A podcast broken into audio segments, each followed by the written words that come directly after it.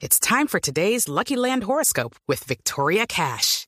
Life's gotten mundane, so shake up the daily routine and be adventurous with a trip to Lucky Land. You know what they say. Your chance to win starts with a spin. So go to LuckyLandSlots.com to play over 100 social casino-style games for free for your chance to redeem some serious prizes. Get lucky today at LuckyLandSlots.com. Available to players in the U.S., excluding Washington and Michigan. No purchase necessary. VGW Group. Void where prohibited by law. 18 plus. Terms and conditions apply.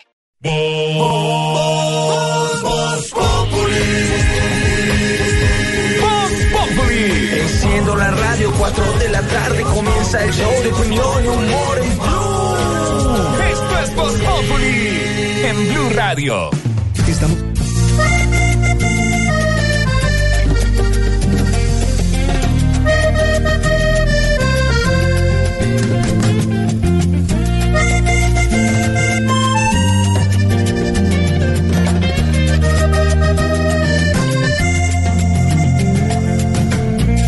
Voy a doblar mi corazón, voy a templar el alma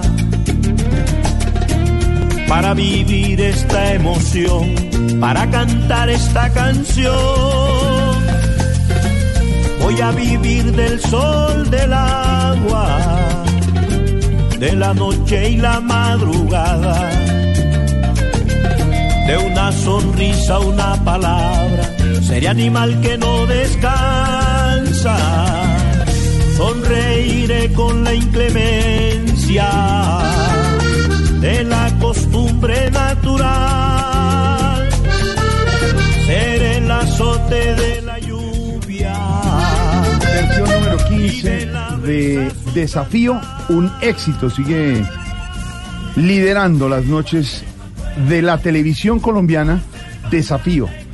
En eh, una apuesta que les hemos dicho desde el comienzo, muy especial, y ahora con la nueva novela, ayer tuvimos a los protagonistas, me gustó el primer capítulo. Buenísimo, ¿no? Me gustó. Se lo, se- les, les advertí. Claro, porque están en la fiesta, Ay, no, yo en la fiesta del bárbaro este, que sale a caballo. Del mafioso, del Crespo blanco, del mafioso, el que estuvo ayer aquí. Y eso le regala a la esposa una camioneta. Lo por hace, cuatro, sí. y entran mariachi y caen en ese caso no es el CTI sino la- bueno eran las siglas el IGB Eh, sí. el ITNN no, qué cosa y les El bloque de búsqueda, en el todo bloque de caso. búsqueda, y entran y lo detienen Y el político corrupto salió corriendo antes, Claro. ¿no? Sí, Lo vio. informaron, ¿no? Lo informó el general de un par de soles, ¿no? Ahora que está tanto el tema de los soles pero de moda. imagínese usted don Pedro que la abogada que vino ayer que usted miró así con ojos de Respete a Norma Nivia, actuando Norma Nivia, resulta y termina siendo de una en el primer capítulo la amante del hombre en una celda de aquella suite pagas por el mafioso, Que ya Colombia conoció. que ya algunos Colombia ha conocido algunos casos, terminan siendo amantes.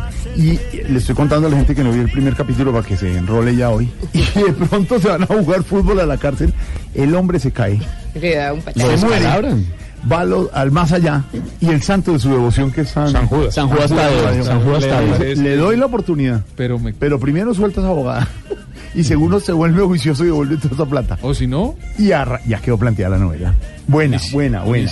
Muy buena y un retrato muy divertido de lo que es Colombia y vamos a ver si el bandido sí la logra. Realmente el reto no es eh, sencillo y eso que falta, señores, que aparezca Paola Jara, que va a ser una Ayer apareció, cantante. ayer- ayer la vimos pues ya, pedacito, no, pero un uno de pedacito. los sueños. Pero no se sabe todavía que es, eh, va a tener un papel muy importante en la Villa del Crespo Ortega, va a ser una cantante a la que el Crespo le mete platica su carrera, la apoya para que pueda iniciar su carrera musical y ella hace parte, digamos, de el pool de mujeres que rodean al Crespo Ortega y que le hacen un poquito complicado el tema de cambiar. yo creo que al señor le va a tocar, digamos, ser perseguido por un policía que se ve bastante bravo, Sí. férreo y profesional. Está encarnizado con Está- el tipo. Lo quiere agarrar. Sí. Y los televidentes fieles del canal Caracol, pues lo demuestran en los resultados del rating y el Che ayer. eh, ¿Cómo nos fue su merced? Cuéntele usted lo suyo. Noticias Caracol de las 7 de la noche, 33.7 puntos de share, su enfrentado Noticias RCN 15 puntos. Luego desafío Superregiones 34.1, enfrentado al Mane Germán 25.7. ¿Cuánto marqué yo? Yo, a mí nunca me miden. Luego el, ban- el estreno de Un Bandido Honrado, 35.6. Qué rica. ¿Sabe qué, qué llama la atención? Que luego, luego María Magdalena 28.2 y luego repitieron el primer capítulo de Un Bandido Honrado y marcó 27.5 en su repetición. Eh, bueno, el eh, Un Bandido Honrado 35.6, Betty, yo soy Betty la Fea 28.7, María Magdalena 28.2, La Guzmán 19.3. ¿Desafío marca? ¿Cuánto? Desafío 34.1. Y el enfrentado es... El man eh, Germán 25.7. y el lanzamiento del bandido honrado 35 y el seis. enfrentado es Betty 28.7. Está bien, porque son novelas que también dejan algo. Como usted, lo que decíamos ayer y había planteado Esteban Eh, en el, en el tema, si un, si un bandido se puede volver honrado. Vamos a ver si con ese llamado de su santo en el cielo lo puede hacer, ¿no? Lo que sí estamos viendo es que Caracol Televisión está liderando la audiencia en las noches de Colombia. A propósito, No, Del- las, las- las pruebas de desafío. no, pues del desafío Superregiones Pues con está Diego. Briseño dijimos que hubiéramos ido y al otro día nos hubieran descalificado. No, yo creo que desde la... No. Desde la llegada, eso no. abre un, un datico. Hay un y es unas pruebas ¿quién- antes. ¿Quién dirige un, un, bandido honrado? Ma- Mario Rivero. Mario ¿Quién dirigió Rivero. Betty la Fea? Don Mario Rivero. Tiene las dos novelas. Se, ha enfrentado él mismo. ¿Cierto? Sí, se está enfrentando a él, a su pasado. Pero, Pero es un genio, ¿haría, es un genio. ¿haría usted, se metería a hacer las pruebas del desafío? Uy, eso es muy Eh, pesado. cuando la sacan en PlayStation, sí. Pedro Viveros, ¿se subiría usted a esa Nunca en la vida me subiría a eso. Mario Auxilio Vélez, No, no, no. ¿usted en vestido de baño No, no. corriendo por debajo de esas cuerdas? No, no, no. Empezando que a- lo único que a mí me, me, me da mal genio es cuando tengo hambre. Ah, claro, ya Sí. hay hambre. Si le tocan el fuselaje del avión, No, no, no. Silvia sí, ¿no? Usted sí se jala en una cuerda de esas lanzando. Una liana. No. Pero le voy a decir una cosa, si yo ¿Lo entrenara con juicio, lo haría. Sí. Uy, uy, uy, uy. si, si pagan, yo me animo. No, no, Aurora, Ay, eso no Aurora, pero es que ese es para el desafío tercera edad. Oscar, que usted todavía que es no. un tipo que entrena, eso. entrena a diario, usted es un tipo disciplinado en Sí. el ejercicio. ¿Se metería a un desafío? Sí, yo me metería. ¿Sí? Sí, señor. Él metería la mitad del cuerpo. Pero sale a los es la- No, pero la- usted la que es un tipo entrena. de, deporte. Sí, señor. Lo haría. Lo haría. Desafío sigue Claro que pensaría un poco por pronto de mañana las uñas ya. No, hombre. A él le gusta, ¿Qué hubo, Santiago? a él le gusta andar en licra en la casa. Ay, él me ha visto.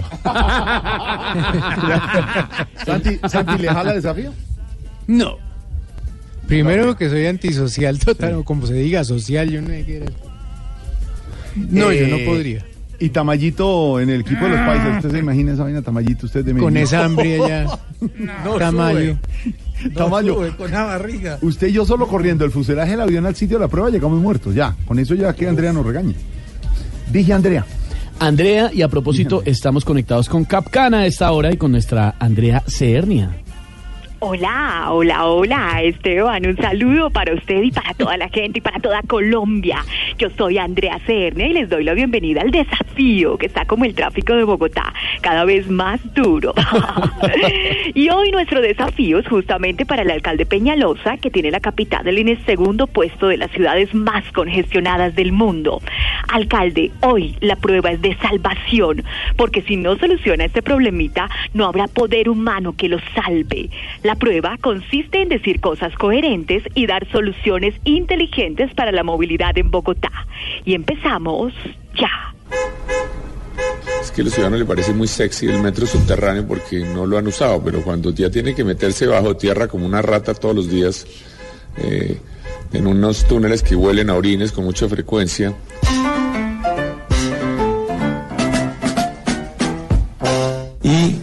los buses de Transveneno con motores cada vez más modernos van a ser realmente casi como un bus eléctrico. Un metro elevado mucho más agradable para los pasajeros que van a ir viendo el paisaje alrededor, van a ir con luz natural, van a ver las montañas, es casi hacer un vuelo en helicóptero bajo sobre Bogotá. Doctor Peñalosa, no has superado la prueba.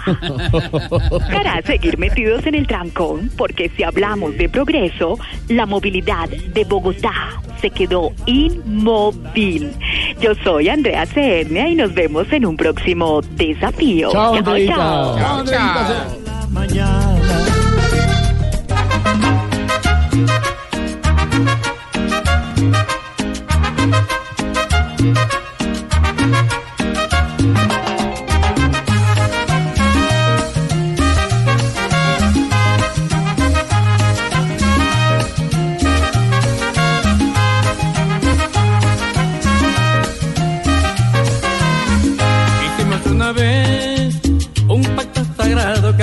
Firmamos y luego juramos nunca disolver.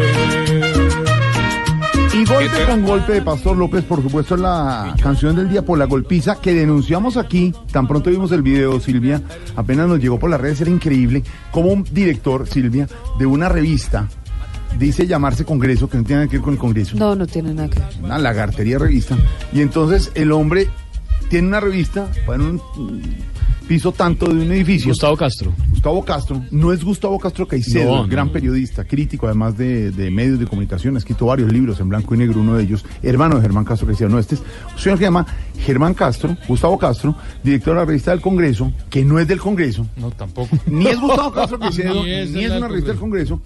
Y Pero entonces yo sí le voy a decir que es. El señor no solamente es un golpeador, sino que tiene unas denuncias y hoy aparecieron Pero muy cerca espéreme, de de espéreme, contamos Quemado. en orden, Silviecita. El señor, para los oyentes que no han sabido el caso, señor Gustavo Castro, que no es Gustavo Castro Caicedo, tiene una revista del Congreso que no es del Congreso, y es denunciado a través de las redes sociales, y lo dijimos ayer, Silvia, aquí en Blue Radio, porque le dio una fuerte golpiza a una de las periodistas, Marjorie Andrea Carvajal. Ella llega a cobrar una cuenta porque debe estar eh, contratada por, por, por Prestación de por servicios y pasó a su cuenta de cobro como este hombre cualquier le persona. manda la mano, se la da. 10 días de incapacidad. 10 días de incapacidad, ellos denuncian en las redes. Ayer cuando vimos el video lo contamos aquí, Diego, Silvia, oyentes. Lo Era impresionante ver a esta señora, pues que le, le dio, Total. eh, físicamente le agredió. Silvia, lo capturaron ayer. ¿Y qué pasó? Quedó libre. ¿Por qué razón? Pues mire, Jorge Alfredo, en realidad es que los golpes que le dio a la periodista le generaron una incapacidad de 10 días. Y eso, pues no amerita que lo tengan que recluir en un centro Es un penitenciario. bárbaro, es un bárbaro. Entonces, lo que le estaba contando es que no solamente eh, es un golpeador, sino que hoy, muy cerca de los juzgados de Palo Quemado, empezaron a aparecer víctimas del señor Caicedo. Hágame el favor. Víctimas por abuso laboral. Así que no es la primera vez. Es que eso es lo importante, Silvia, cuando una víctima se atreve a denunciar, sea acoso laboral, sea un golpe, sea acoso sexual, lo que sea.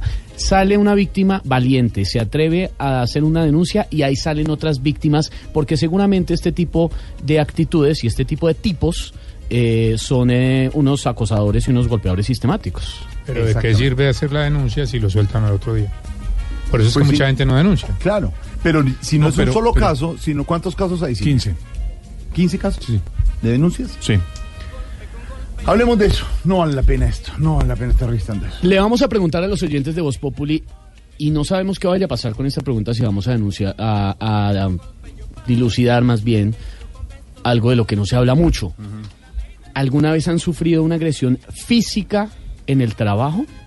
¿O en, el todos ejer- los días. ¿O en el ejercicio de su trabajo? No, Aurora. Físico, Aurora. Pero. ¿sabe una cosa, Esteban Jorge Alfredo de Oyentes? A mí me pareció que además de la agresión física, este señor y su hijo llamaron a ellas prostitutas. Sí, las insultaron. No solamente es la agresión física, que también hay que condenarla, no, no, investigarla no, no, y castigarla, pero también es el comportamiento de palabra, Esteban, que muchas veces se da en el ejercicio de las profesiones de muchas personas en su trabajo. Queremos que la gente nos cuente en las redes sociales de Voz Populi, en Twitter arroba Voz Populi y en Instagram arroba Voz Populi oficial, si les ha pasado, si han sufrido una agresión física en el trabajo. Una agresión física puede ser que a usted no le permitan salir a almorzar, por ejemplo.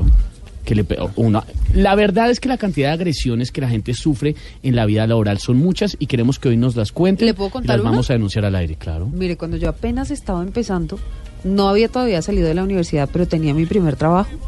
Yo tenía una jefe que me ponía a limpiar teléfonos. ¿Cómo se llama? ¿Cómo se no, llama? señor, eso sí, no olvides. Sí, no, ya. ¿Pero es Pero- famosa? Pero, no, no, no, no, no, no, no, no, no, no, no, por supuesto que no. Pero ¿cómo yo sí le quiero decir que a mí todas las mañanas me tocaba llegar. Yo era periodista, pero todas las mañanas me tocaba llegar a limpiar los teléfonos de la de, de la cabina de producción, porque sí. O sea que se sí. volvió una periodicista te- telefónica. Como una periodista ignorística. ignorística, más o menos. Ignorada. No.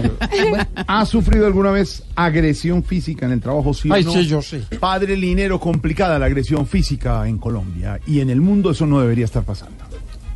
La experiencia vivida por la periodista Marjorie Carvajal es penosa. El director de la revista Congreso la golpea, la insulta en repetidas ocasiones. Es un tema que tenemos que reflexionar. Todos tenemos que ponernos atentos a esto, Porque no podemos permitir, bajo ninguna circunstancia, la violencia. Contra ningún ser humano. Pero menos contra una mujer. Y de alguna manera aquí lo que está es, primero, la incapacidad de resolver los problemas de manera inteligente, de manera racional. Porque es que podemos tener conflictos, podemos tener diferencias. Puedo no entender tu cuenta de cobro, puedo y pero no lo puedo resolver de esa manera, salvajemente. Eso es lo primero. Una incapacidad de resolver las dificultades, los conflictos de manera inteligente, de una forma no violenta. Segundo, el, el maltrato a la mujer. Porque seguramente estas no serían las mismas circunstancias si es un hombre. Y aquí hay un chip que, que tenemos que cambiar en esta sociedad. No podemos maltratar a las mujeres. No podemos valernos de que nuestra conformación morfológica nos permite ser más fuerte a nosotros los varones. No, tenemos que ser respetuosos. Tenemos que aceptar, asumir, defender sus derechos. Como y tercero, ser. sin duda, tiene que ver con la incapacidad de aceptar que el otro puede pensar distinto y que el otro puede tener una argumentación distinta. De verdad, el tema de este periodista, porque es el director de la, de la revista, perdónenme, eh, Gustavo Castro. Gustavo Castro, pero no que Es eh, penoso. Y merece no solo el repudio social, la sanción social. La ley no es que permita mucha cosa, este es un delito escarcelable y todo lo demás. Decía Silvia que salió los... Sino que No tenía más sino... exigimos que él pida perdón públicamente y que enseñe que así no se puede actuar. Bajo ninguna circunstancia. No hay ninguna razón, escúcheme, no hay ninguna justificación. Ninguna. Que eso quede absolutamente claro. No puede ser la violencia la manera. Para las buenas, los dos para las malas, por siempre hasta el fin. ¿Ha dicho algo este señor? eh, señor? No, señor, por ahora no. No ha dicho nada. Que decía Por ahora desde esta no. mañana, desde esta mañana, mañana Blue lo decía el padre Dinero y lo sigue insistiendo. Por lo menos salga y diga que se equivocó. Pero 15 denuncias, lo que nos cuentan aquí, de, de haberle cascado y pegado a las mujeres. Y el tipo libre, Silvia. Está libre Jorge Alfredo, la que sí ha hablado, o por lo menos a través de un comunicado, fue Marjorie Andrea Carvajal Suárez, que es la periodista que fue golpeada. Dijo, entre otras cosas, que no ha llegado a ningún acuerdo y mucho menos ha realizado un proceso conciliatorio con el señor Caicedo. Jorge, lo, lo que pasa es que este caso se hizo público, pero eso pasa todos los Claro, días. todos los días. Y pues, eh, lastimosamente, repito yo, el ejemplo es, yo para qué denuncio si el tipo lo sueltan porque 10 días de incapacidad. no Hágame el favor. No, no. no, pues, Ojalá que en este caso las 15 víctimas Se sumen. se sumen y hagan algo para poner un ejemplo en la sociedad. Señor Castro, si nos está oyendo, hágale caso al padre Dinero. Salga y diga que se equivocó. Y ponga la cara, señor. Porque eso quiso no se hace Los micrófonos veces. están abiertos. ¿Para qué? Para que el doctor este Doctor. se no, pronuncie, ¿no es doctor? No. Ah, el señor este. Exactamente. Que tú eras para mí, que yo era para ti, los dos para las buenas, los dos para las malas, por siempre hasta el fin. A ti se te olvidó, mataste aquel amor tan dulce como miel, tan puro como el agua de mi manantial. Por eso es que me voy. ¿Qué más está pasando, Silvia? Pues está pasando, Jorge Alfredo. Lamentablemente, las autoridades han encontrado cuatro cuerpos luego de la alud de tierra que se presentó en el departamento de Risaralda.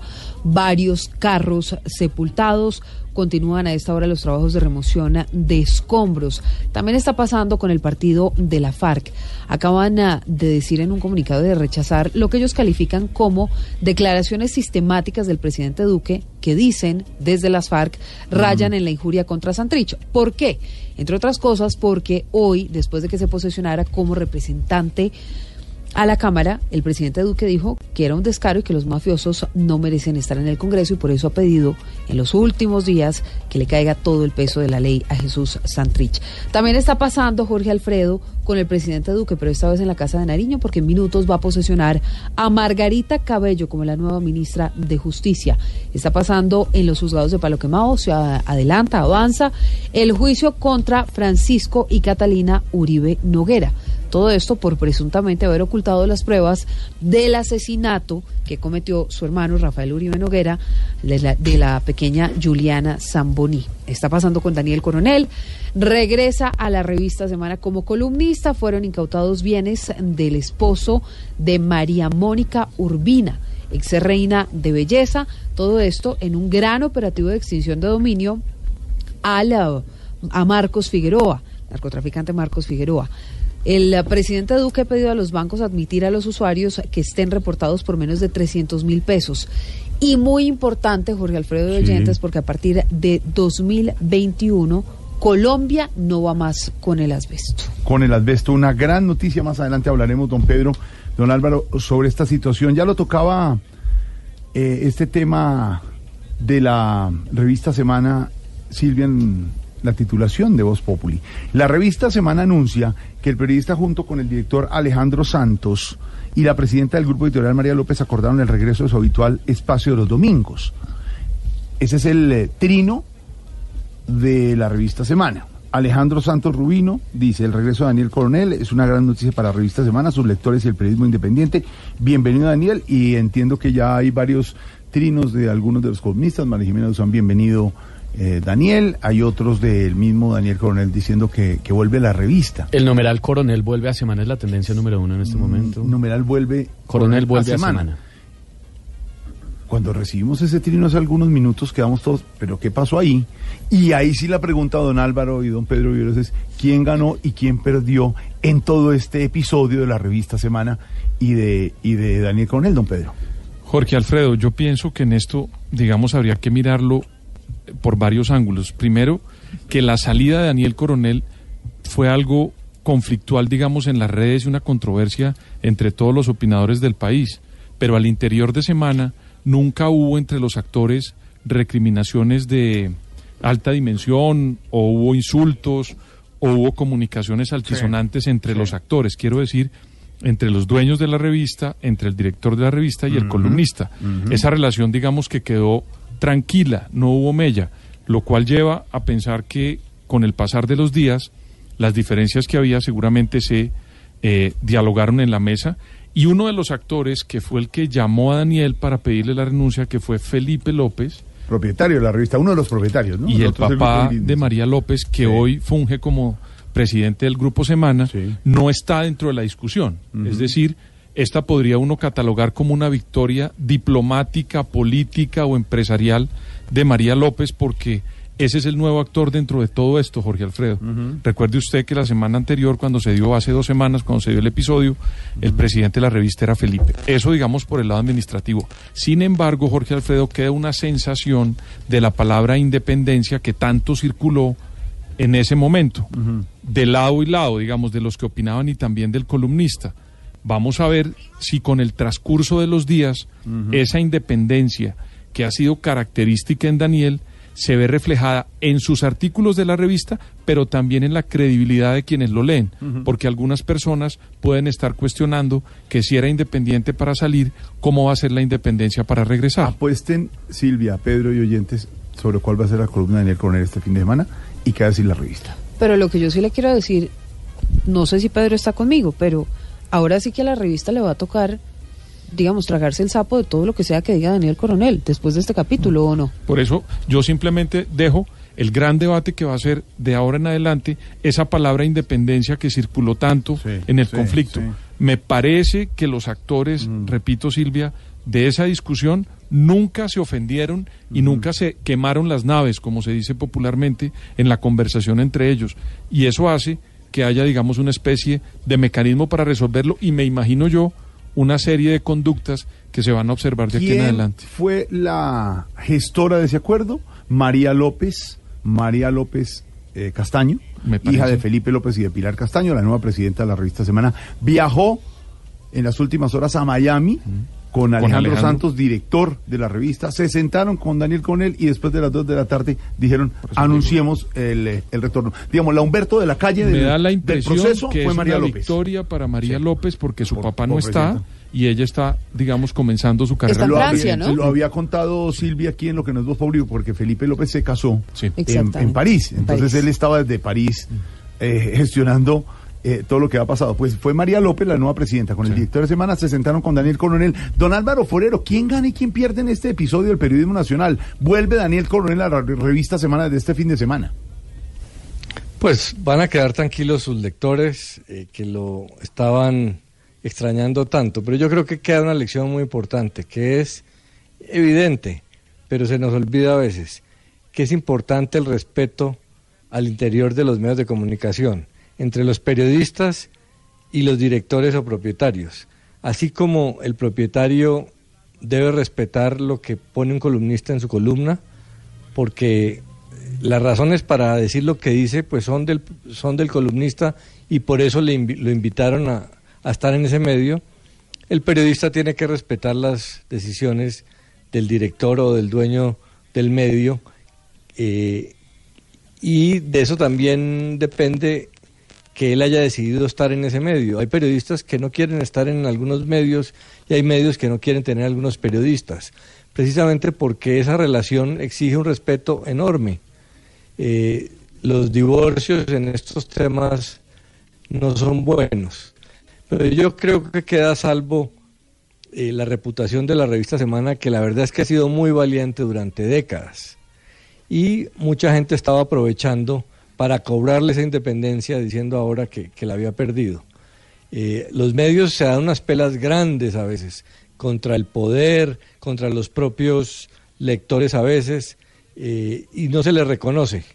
Entonces yo creo que esto finalmente, a pesar del, del problema que generó, eh, lleva a que se le reconozca a, a quien lo que merece. A Coronel, que es un periodista importantísimo, nadie le discute.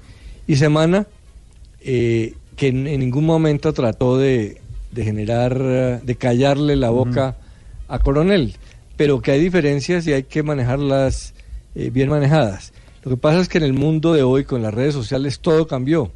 Los medios están en un proceso de evolución enorme y esto es parte de la de las tensiones que genera eh, las redes sociales. redes sociales. A Los periodistas cada vez son más estrellas, pero pero los medios, por más que se diga que no, siguen siendo muy poderosos. Un periodista sin medio no es nadie. Hagamos este ejercicio, Álvaro, Pedro, Silvia. ¿Quién ganó y quién perdió? Es que están diplomáticos y está bien que sean diplomáticos, pero, pero en esto, cuando es tendencia número uno, número dos, número tres, Número y uno, todo, sí. todo el periodismo nacional y Yo la gente creo- está hablando en este momento en las redes del regreso de. Daniel Conel. ¿Quién ganó y quién perdió? Les voy a preguntar, ustedes me dicen. Yo le digo. Silvia, usted también. Pero me dice, pe- pero sin Entonces, tachar ¿quién discurso. ganó? Sí. A mí me parece que María López ganó. Entonces, ¿quién Como ganó? Presidente de semana me parece que ganó. Les pregunto los, los, los, los nombres. Y, las, y ustedes me dicen, Álvaro, ¿listo? Revista Semana, ¿ganó o perdió? Yo creo que quedó en tablas. Álvaro. Yo creo que ganó porque a pesar de que trataron Mm. de desprestigiarla, se demostró que no estaba censurando a Daniel Coronel. ¿Ganó o perdió Semana, Silvia? Yo creo que perdió. Alejandro Santos, director de Semana, ¿ganó o perdió Pedro?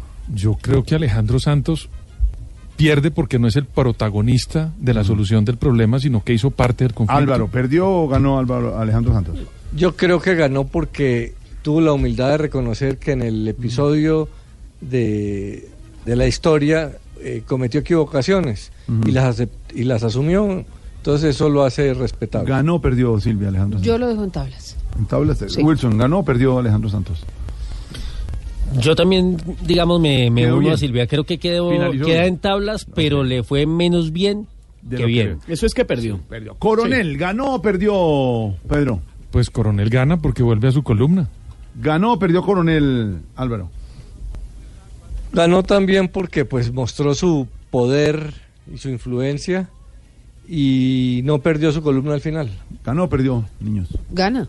No gana, claro, ganador. se impuso. Sí, Pero voy gran decir, ganador, obvio. Se salió con la suya. son los mayores ganadores para mí. No, no, pero él le sigue el nombre. Ah, bueno, El sí nombre. a preguntar. Felipe López, ¿ganó o perdió, don Álvaro? Felipe López, ¿ganó o perdió?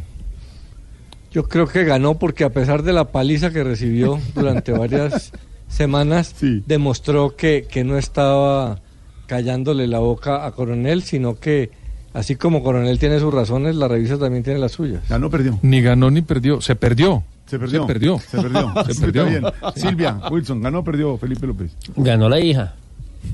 Total. No, perdió, perdió Felipe. Felipe López perdió. Y le voy a decir por qué. ¿Por Porque qué? él tuvo que cargar y echarse al hombro la responsabilidad de haberle anunciado y llamado a Daniel Coronel para decirle, señor, lo lamentamos mucho, adiós, que te vaya muy bien. Y, y, y ahora sí la protagonista del día, María López. ¿Ganó o perdió, don Ganó, Pedro? en toda la ¿Ganó o línea. perdió, don Álvaro?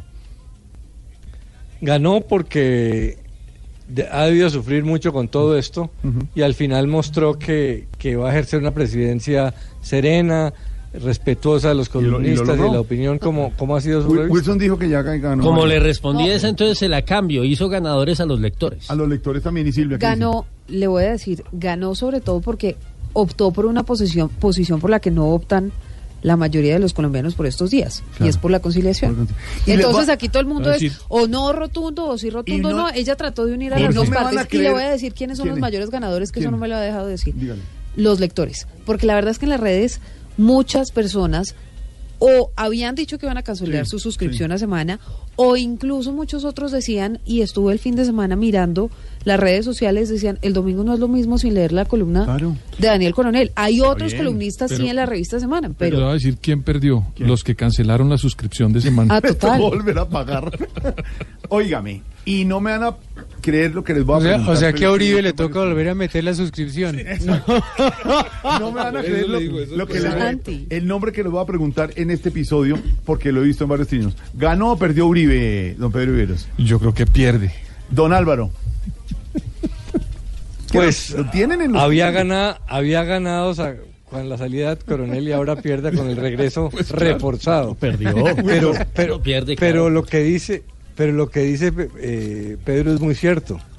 Aquellos que eh, se dejaron lle- llevar por las emociones, por la cabeza caliente y cancelaron la suscripción, pues ahora se quedaron sin suscripción y van a tener que volver a pagar. No, yo sí creo que Uribe perdió porque como siempre se la pasa tratando de dividir al país. En lo que sea, la oportunidad que le pongan, Lo que- con esa la utiliza para dividir al país. Entonces, Pero perdió. ¿sabe qué?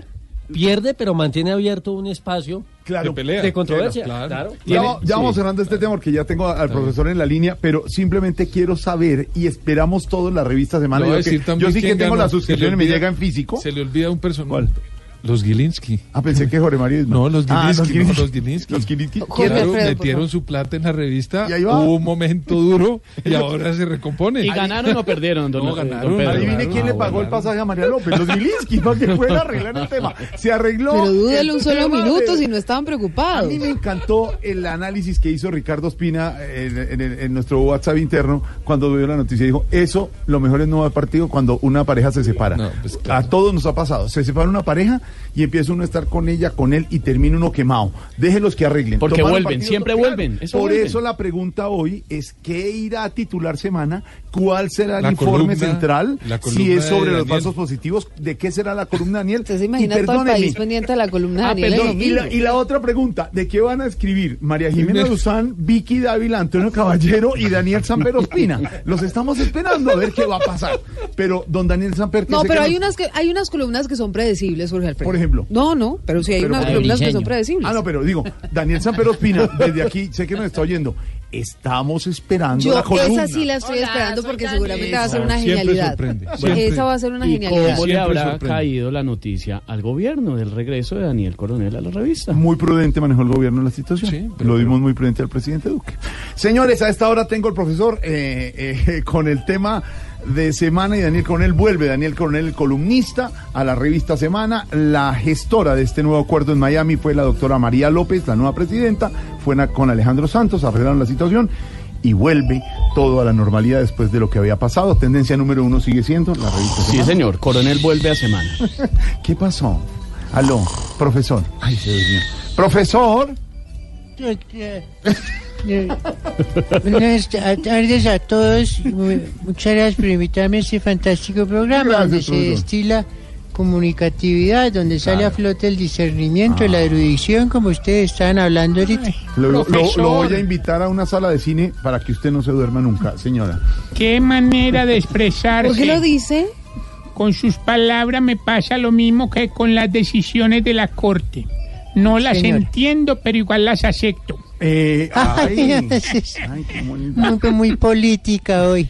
Qué, qué pena interrumpirles este romance y este, este- este despertar del profesor con las, con las palabras del día, profesor, el significado, ¿le parece? Sí, señor, me parece fabuloso. ¿Quién ganó? ¿Quién perdió? ¿Quién quedó igual? Exactamente, como decía don J. Mario Valencia. La primera palabra es posesión. Posesión. Posesión. Sí, está. Pues lo veíamos claramente en la película El Exorcista. La niña interpretada por Linda Blair es una niña que el No, diablo la... No, no, posesión. ¿La poseye? pos- no, Uno la- como la poseye, No, la, la- poseye. No la, la posee, posee, sino la poseye. exacto. No la posee, la poseye. Película horrorífica totalmente. Uno le da bastante miedo a estos efectos. Ya, quedó contestado. Ay, perfecto, profesor. Y con eso ya. Y no vamos a decir nada más. La segunda Ah, palabra. poses- No, ah, sí, porque es perdóneme, que- posesión. Posesión, exacto, es la que le está diciendo Ah, posesión. yo entendí que era de la de película. No, posesión. La de bueno, poseer. posesión Sí. es una palabra que básicamente pues no significa mucho, pero para Santrich significa todo. Todo. También puede derivarse de la palabra poseído, Poseído. que también aplica para Santrich, ya que se encuentra poseído de la sombra del narcotráfico y eso va a ser terrible porque mucha Claro, gente se va a quejar y todo esto. Claro, profesor. Tengo una duda, profe- profesor. Por ejemplo, Sí, cuando... es profesor. Profesor, Profesor es- profesor, profesor, tengo una duda. Eh, si una persona inglés, le dice inglés. a su pareja, poséyeme, ¿eso funciona o no? Pues depende del calor y las ansias que haya. Yo creo que uno en, en el lenguaje no le pone mucho mi- sí, posee, pues la posee. Claro, lo Ah, posee como ah, tal. La otra palabra, profesor, para no meter en camisa once varas a Silvia, es sosiego. Sosiego. Sosiego, así yo tenía un caballo que era ciego y uno le decía sosiego. No, no. Pero no, no. bueno. No, es una sola. Sosiego. Sí, señor, esta es una palabra en latín con una raíz, ciego, con ese, ¿no? Sí, señor. Sosiego. Que básicamente es una persona que está en condición que le pide sosiego. Sosiego. También es un término argentino para referirse a una persona que no ve. ¿Cómo?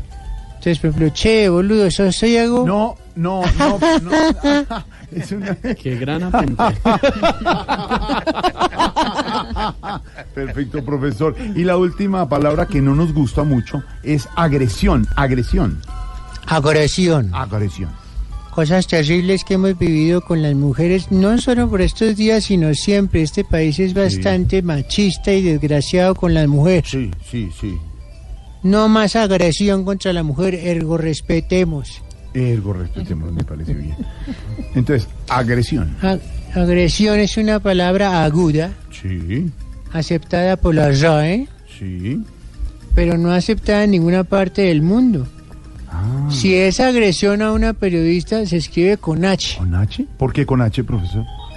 Porque el que agrede a una periodista, fuera que es una dama y no le está diciendo nada, es un hijo. de- No, profesor.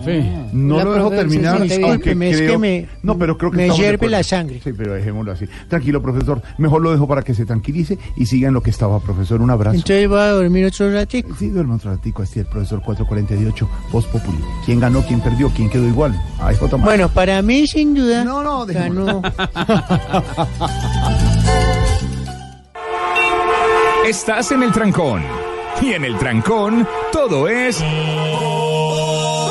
Voz Populi. En Blue Radio. Estás escuchando Voz Populi. Muchas noticias a esta hora y enfrentamientos en la Universidad Industrial de Santander en Bucaramanga. ¿Qué pasó, señor? Sí, señor, nos vamos de inmediato a la capital del departamento de Santander. Papas bomba estallaron hace algunos minutos y hay, por supuesto, intervención de las autoridades. ¿Qué ocurre en este momento, Julián Mejía? Wilson, versiones preliminares indican que dentro de las instalaciones de la Universidad Industrial de Santander hay cerca de ocho encapuchados que se tomaron una zona del campus universitario y lanzaron varios artefactos explosivos. Según han informado algunos vecinos del sector y los mismos estudiantes, se escucharon más de 10 papas bomba. Por ahora, según ha informado la UIS de manera preliminar, no se ha evacuado la universidad. En fotografías que están en nuestras redes sociales se observa la presencia de los encapuchados quienes están reunidos con varios estudiantes en la plazoleta principal de la UIS También la misma universidad ha informado que la presencia de los encapuchados se debe a la conmemoración de una fecha que han denominado como del estudiante caído. Las clases por ahora no se han suspendido en la Universidad Industrial de Santander. Desde Bucaramanga, Julián Mejía, Blue Radio. Julián, gracias. Hay tragedia en Risaralda. ¿Qué pasó, señor? Lo reseñaba Silvia hace un rato, ya son cuatro las personas eh, muertas producto de ese gigantesco alud que cayó sobre una carretera en Risaralda, muy cerca de Pereira. Continúan los trabajos de remoción de escombros. La verdad es que el derrumbe es muy grande, obligó incluso a la evacuación de más de una veintena de familias cuyas viviendas se encuentran ubicadas en la parte superior de la montaña, que se vino realmente a pique sin que todavía tengamos un balance definitivo de esa tragedia. Freddy Gómez. Alfredo Muñoz, director de la Defensa Civil en el departamento de Risaralda, confirma que ya son cuatro las víctimas fatales del derrumbe que se presentó en la Romelia al Pollo y que sepultó varios vehículos y varias motocicletas. La Defensa Civil Colombiana continúa en el sector del deslizamiento de tierra. En este momento tenemos un balance parcial de cuatro cuerpos rescatados. Se continúa con las labores de búsqueda en este sector del deslizamiento. Las labores de rescate continúan. Al parecer hay un quinto cuerpo que algunos caninos han ubicado en la zona sur del derrumbe. En Pereira, del eje cafetero Freddy Gómez, Blue Radio. Freddy, gracias desde Pereira. Lamentamos esa situación con esa tragedia. Y la cifra del día la está revelando la Defensoría del Pueblo, señor Don Wilson. Como si fuera una coincidencia, ayer apenas estábamos hablando esta semana del tema de la ley de víctimas que cumple ocho años y a propósito de ocho, dice la Defensoría del Pueblo que este año son más de ocho mil las personas que han tenido que abandonar sus territorios por cuenta de los enfrentamientos entre grupos ilegales, entre grupos armados, convirtiéndose en nuevos desplazados y, por supuesto, pues engrosando ese número de víctimas como consecuencia de la violencia en nuestro país. Isabela. Mucha atención porque según la Defensoría del Pueblo, actualmente en el país, 8.223 personas quedaron desplazadas desde el primero de enero hasta este mes por los enfrentamientos entre grupos armados en sus territorios. De ellas, 3.540 pertenecen a Nariño, siendo la zona del país donde más víctimas hay. Escuchemos al delegado para los derechos de la población en movilidad humana, Felipe Bernaza, que agregó lo siguiente. Asimismo, también tenemos una situación muy preocupante por el tema de, confinamiento. Y en confinamiento tenemos 63 poblaciones que fueron confinadas durante este mismo periodo, lo que nos refiere a una población aproximada de 14.773 personas de diferentes pueblos, pero principalmente eh, la, la preocupación es con los, con los departamentos de Chocó y Nariño. Según la Defensoría, todas las comunidades confinadas en Colombia son miembros de grupos étnicos. Isabela, gracias. Lo anticipó Blue Radio. La Corte Suprema sentenció a siete años al exgobernador de Casanare. Hombre, récord. Por fin, señor Don Wilson, una noticia justa y con justicia. Como decían los oyentes hoy, cuando se oye a un agresor de una señora que queda libre. Sí. Y de ahí para adelante todo lo que usted quiera. Sí. Hombre récord le decía porque ya acumula cuatro condenas. Cuatro condenas. Terrible. Esta última un poco más de siete años por hechos de corrupción eh, relacionados con la contratación en su departamento. Todo tiene que ver aparentemente con el mismo antecedente de hace unos años en los programas de alimentación escolar. Un eh, compromiso de dinero cercano o superior a los 107 millones de pesos. Juan Esteban Silva. Pues eh, recordemos que William Pérez Espinel fue gobernador del Casanare entre 2001 y 2003. Por irregularidades durante su gestión, ha tenido que afrontar varias indicaciones penales que han motivado cuatro sentencias en su contra de parte de la Corte Suprema de Justicia. Una por 15 años de prisión en 2009, en 2014 de 8 años y 4 meses, una más de 4 años y 8 meses por enriquecimiento ilícito en el 2016 y la más reciente por corrupción de 7 años y 2 meses de prisión. Lo que investigó la Corte Suprema es un contrato sin cumplimiento de requisitos legales.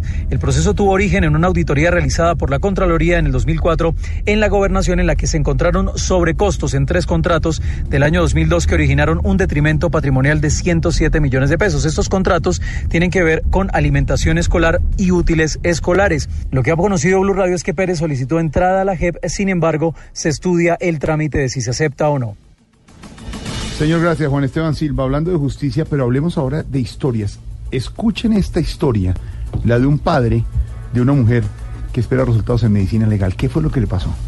pues vino ella a someterse a una cirugía estética y terminó con su muerte ese procedimiento. Un tema, digamos, lamentable que vuelve a poner otra vez en el radar ese tema de, de los procedimientos.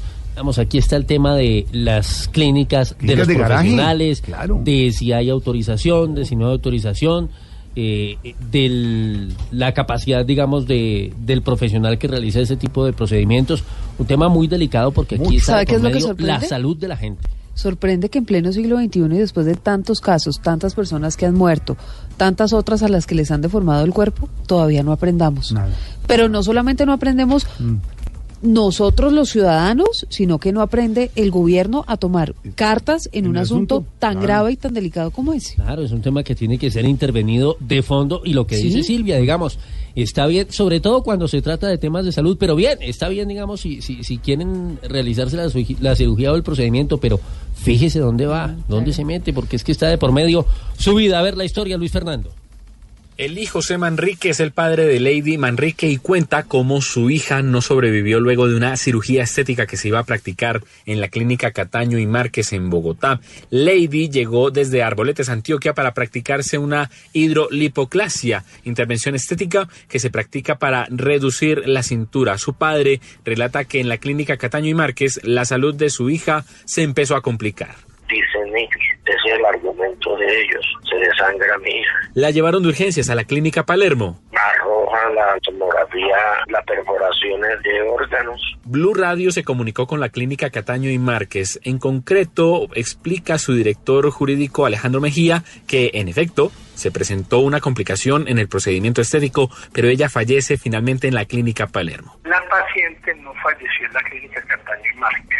La paciente tuvo una complicación en cirugía y luego procedió a un traslado a una institución de mayor nivel Sobre la situación que originó la complicación, dijo que esa información hace parte de la reserva y de la cual se adelantan las investigaciones. Lady no sobrevivió a los intentos por salvarle la vida en el hospital y en los próximos minutos, con los resultados de medicina legal, se podrá saber las razones que llevaron a la muerte a esta joven antioqueña. Luis Fernando, terrible eso. Jorge Alfredo, la cirugía plástica no nació para que las personas se volvieran bellas. Eso hay que dejarlo claro.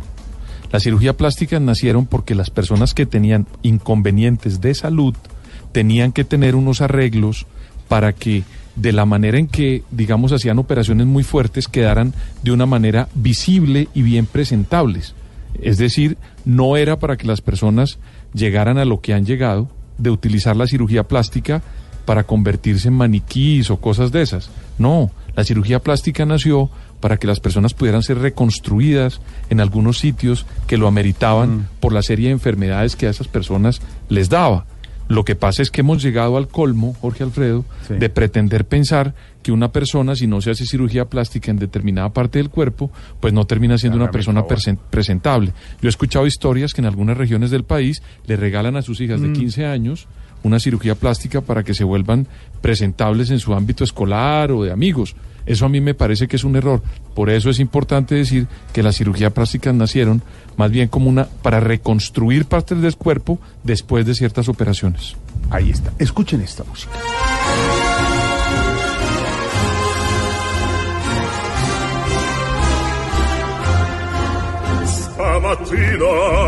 Mi sono alzato. Oh bella ciao, bella ciao, bella ciao. Ay, me dan ganas de ponerme la Esta máscara. canción, don Pedro Viveros, Sí, yo esta sí. banda sonora que Eran los- sirve, era, era, Los paisanos italianos exactamente tratando de protestar contra las dictaduras. una la protesta, una, una, una nota, una música de protesta en Italia. de los paisanos, o sea, los campesinos. Los campesinos que, que italianos. para algunos eran los guerrilleros en Italia. Sí, pero digamos, eran los campesinos protestando, Protestando contra y agitando a la gente contra los regímenes totalitarios o dictatoriales. La tomó la producción de Netflix, don Diego La Casa de en la casa de papel y la volvió la base y la banda Sí, sonora. lo que pasa es que ellos, ellos lo dicen varias veces en la serie, ellos son la resistencia. La resistencia contra el sistema, Claro, en ese caso económico, de un banco, de la Casa del Tesoro de España, a la que ellos deciden entrar a robar, ¿cierto? Para los que no han visto la serie, no se la vamos Al final los matan a todos. Pero, fi- no, hombre. No, es cierto, no es cierto. Diego, sí. Pero- No, no, no, Tercera, no, tercera no era Game of Thrones. no es Game of Thrones. Pero finalmente, eh, de- Diego no les está chiviando a los que no han visto la serie de Netflix porque es si es el asalto al Banco Central. Pero país. eh, eh, las dos primeras temporadas, la, la tercera temporada es diferente, no va a ser un asalto, van a bueno, van a hacer un rescate. Bueno, pues pues para no De ir- Río. Y para- los matan a todos. No, no, no.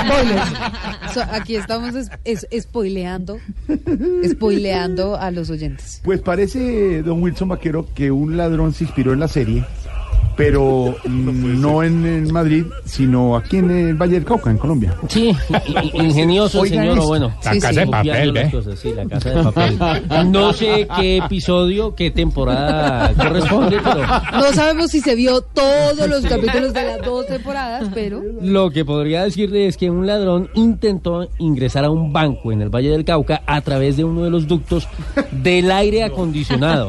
Sí, Y encontró allí un cajero electrónico. Sí, seguramente vio la serie. La historia, a ver, Laura García.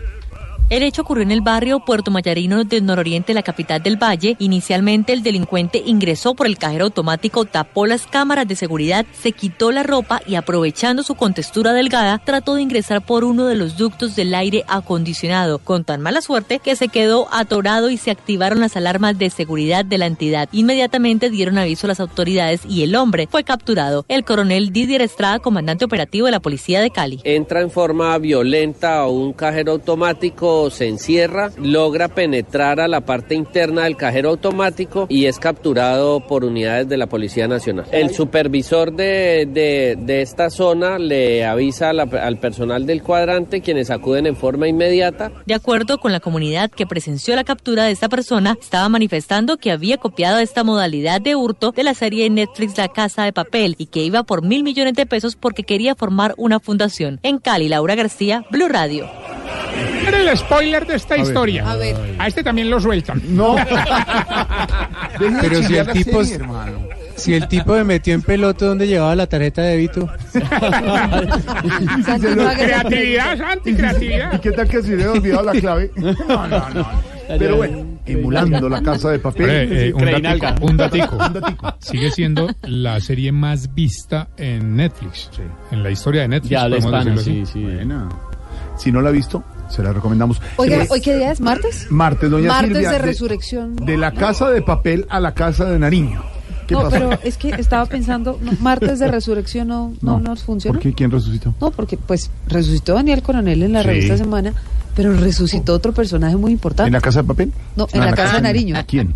Resucitó en la casa de Nariño un personaje muy importante. Le voy a dar pistas. Fue ministro, Sí. fue ministro de la presidencia, superministro del gobierno Santos y fue fiscal general de la nación. Néstor Humberto Martín. Eso, por mil puntos, Aurorita, perfecto. Óigame, Jorge Alfredo, ¿Por sí, hoy parece que estamos en martes de resurrección porque Néstor Humberto Martínez acaba de llegar a la Casa de Nariño a la posesión de la ex magistrada Margarita Cabello Blanco como nueva ministra de Justicia. Ay, ay, ay. Resucita la gente, resucita. ¿Será que resucitará en el gobierno? ¿De no pronto? sé, uno. Ay, ay, hay que pararle bolas a eso, ponerle cuidadito. Pero ¿a qué más tenemos que ponerle cuidadito Pues hora? tenemos que ponerle cuidadito, Esteban y oyentes, a los golpeadores, a esos hombres cobardes como Gustavo Castro, el director de la revista Congreso, que ayer golpeó brutalmente a Marjorie Andrea Carvajal, una periodista, cuando fue a llevar su cuenta de cobro por el trabajo que había realizado. A este hombre y a todos los cobardes que tienen los cojones de golpear a una mujer, hay que ponerles mucho Cuidadito. Cuidadito pues, cuidadito, cuidadito, porque es que la libertad en Colombia no se puede volver solo impunidad.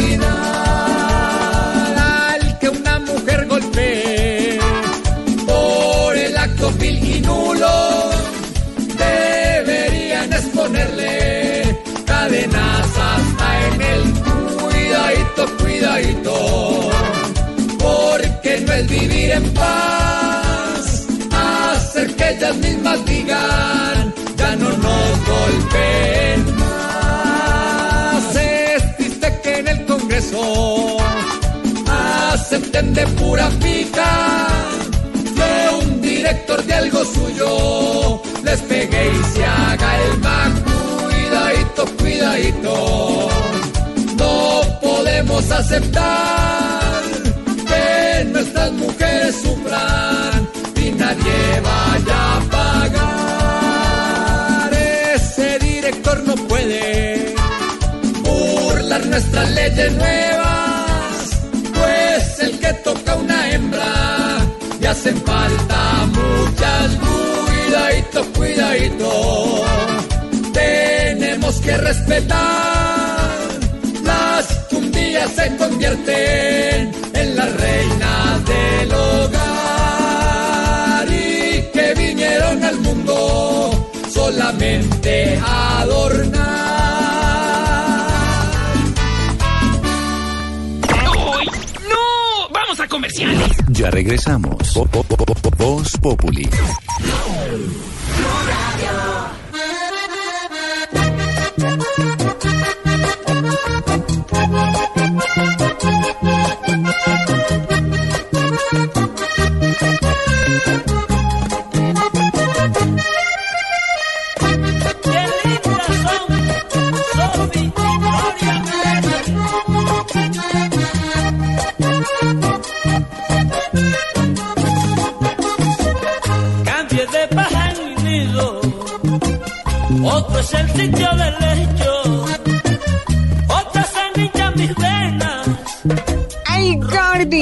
es una de tus canciones favoritas, melodía para tus oídos. Tú que vas ahí y que te cogió el pico y placa, ay, Gordy, saludos, 518. Buena melodía tocando para tus oídos. Oye, este Vitan, este Gordy está de aniversario, ¿no? Palazo, palazo, por supuesto. Palazo, 27 años de, de no 27 tener a años. Rafita, oye. Sí, eh, han pasado 27 años del eh, doloroso fallecimiento, del asesinato de Rafael Orozco. Tantos éxitos con el binomio de oro que han trascendido en la historia. Van a ser tres décadas ya desde ese desafortunado día de 1992 en que fue asesinado el líder del binomio y que hoy sigue dando de qué hablar. Le hacen homenajes todavía en eh, su pueblo natal, le hacen homenajes en la costa, en Barranquilla, se le hacen homenajes en la televisión, en los medios y seguirá por siempre viviendo en nuestros corazones y haciéndonos rumbear bueno, ¿no? Obvio, Gordy, mándame un besito. mándame un relicario de besos. Relicario de besos. Ay, ay, ay, ay, qué churro, oye. Escuchas Voz Populi. Bueno, la DJ, le estamos preguntando hoy a los oyentes de Voz Populi si alguna vez han sufrido una agresión física en el trabajo a propósito del horroroso incidente en el que Gustavo Castro, dueño de una revista que se llama Congreso, agrede a una periodista que le fue a pasar la cuenta de cobro de lo que era su trabajo. Esto debe pasar mucho y uno no se entera. Salimos a las calles porque Voz Populi es la voz del pueblo y Julián Mejía en Bucaramanga. Hombre, cuéntenos qué dice la gente sobre este tema. Compañeros de Voz Populi, buenas tardes. A propósito de los hechos recientes y las denuncias por los tratos que se dan a los empleados, salimos a las calles de Bucaramanga y le preguntamos a la gente, ¿ha sufrido alguna vez agresión física en el trabajo? ¿Qué tipo de agresión o qué casos conoce? Esto nos dijeron en la ciudad de los parques. No, no he sido víctima de ningún tipo de maltrato en el trabajo, pero sí esto, he visto bastantes casos de esos en los noticieros, en las noticias. No, nunca he sido víctima de maltrato en mi trabajo, maltrato físico. Por supuesto, no estoy de acuerdo con este tipo de situaciones en ningún contexto, mucho menos en el laboral. o cuando le hacen presión a uno en el trabajo y le entregan y le entregan trabajo y le hacen sobrecarga hasta que el empleador lo tratan de aburrir. No hay un apoyo, si al cont- sino al contrario uno siente que, que están buscándole a uno como la caída. Muy, muy, muy difícil la situación. También en redes sociales nos dicen, por ejemplo, Steven a través de arroba eh, Voz Populi. Sí me han maltratado y a mis compañeros también, pero todos callamos, sobre todo porque la mayoría ya son de edad y temen que en ningún lado los van a ocupar. Todo el mundo bajo la consigna, cuidemos la papita. Oye, papi, a mí sí me Ole, han, han castigado bien rico y me dan palo desde que llego No, hasta que me voy, mi amor. Es otro Qué tipo de rico. palo, pero eso ya Oh, pero ¿qué es ¿cómo le, cómo le sigue la cuerda? Y si estamos hablando de este tipo papi. de agresiones, cómo se catalogaría los golpes que el alcalde de Bucaramanga, el señor Rodolfo Hernández, le dio a un concejal. Eso también es una cosa para, digamos, recordar y ponerle en la escena, porque un mandatario de una ciudad tan importante como Bucaramanga no puede recurrir a los golpes para maltratar a un concejal. Ay, ay, ay, ¿por qué será que nos lastimamos de esa forma? En nuestra pregunta, el 61, el, perdón, el 29%. ¿Qué estás pensando? No, que sé, sé- sé que, a ver, Lucho, échese agua.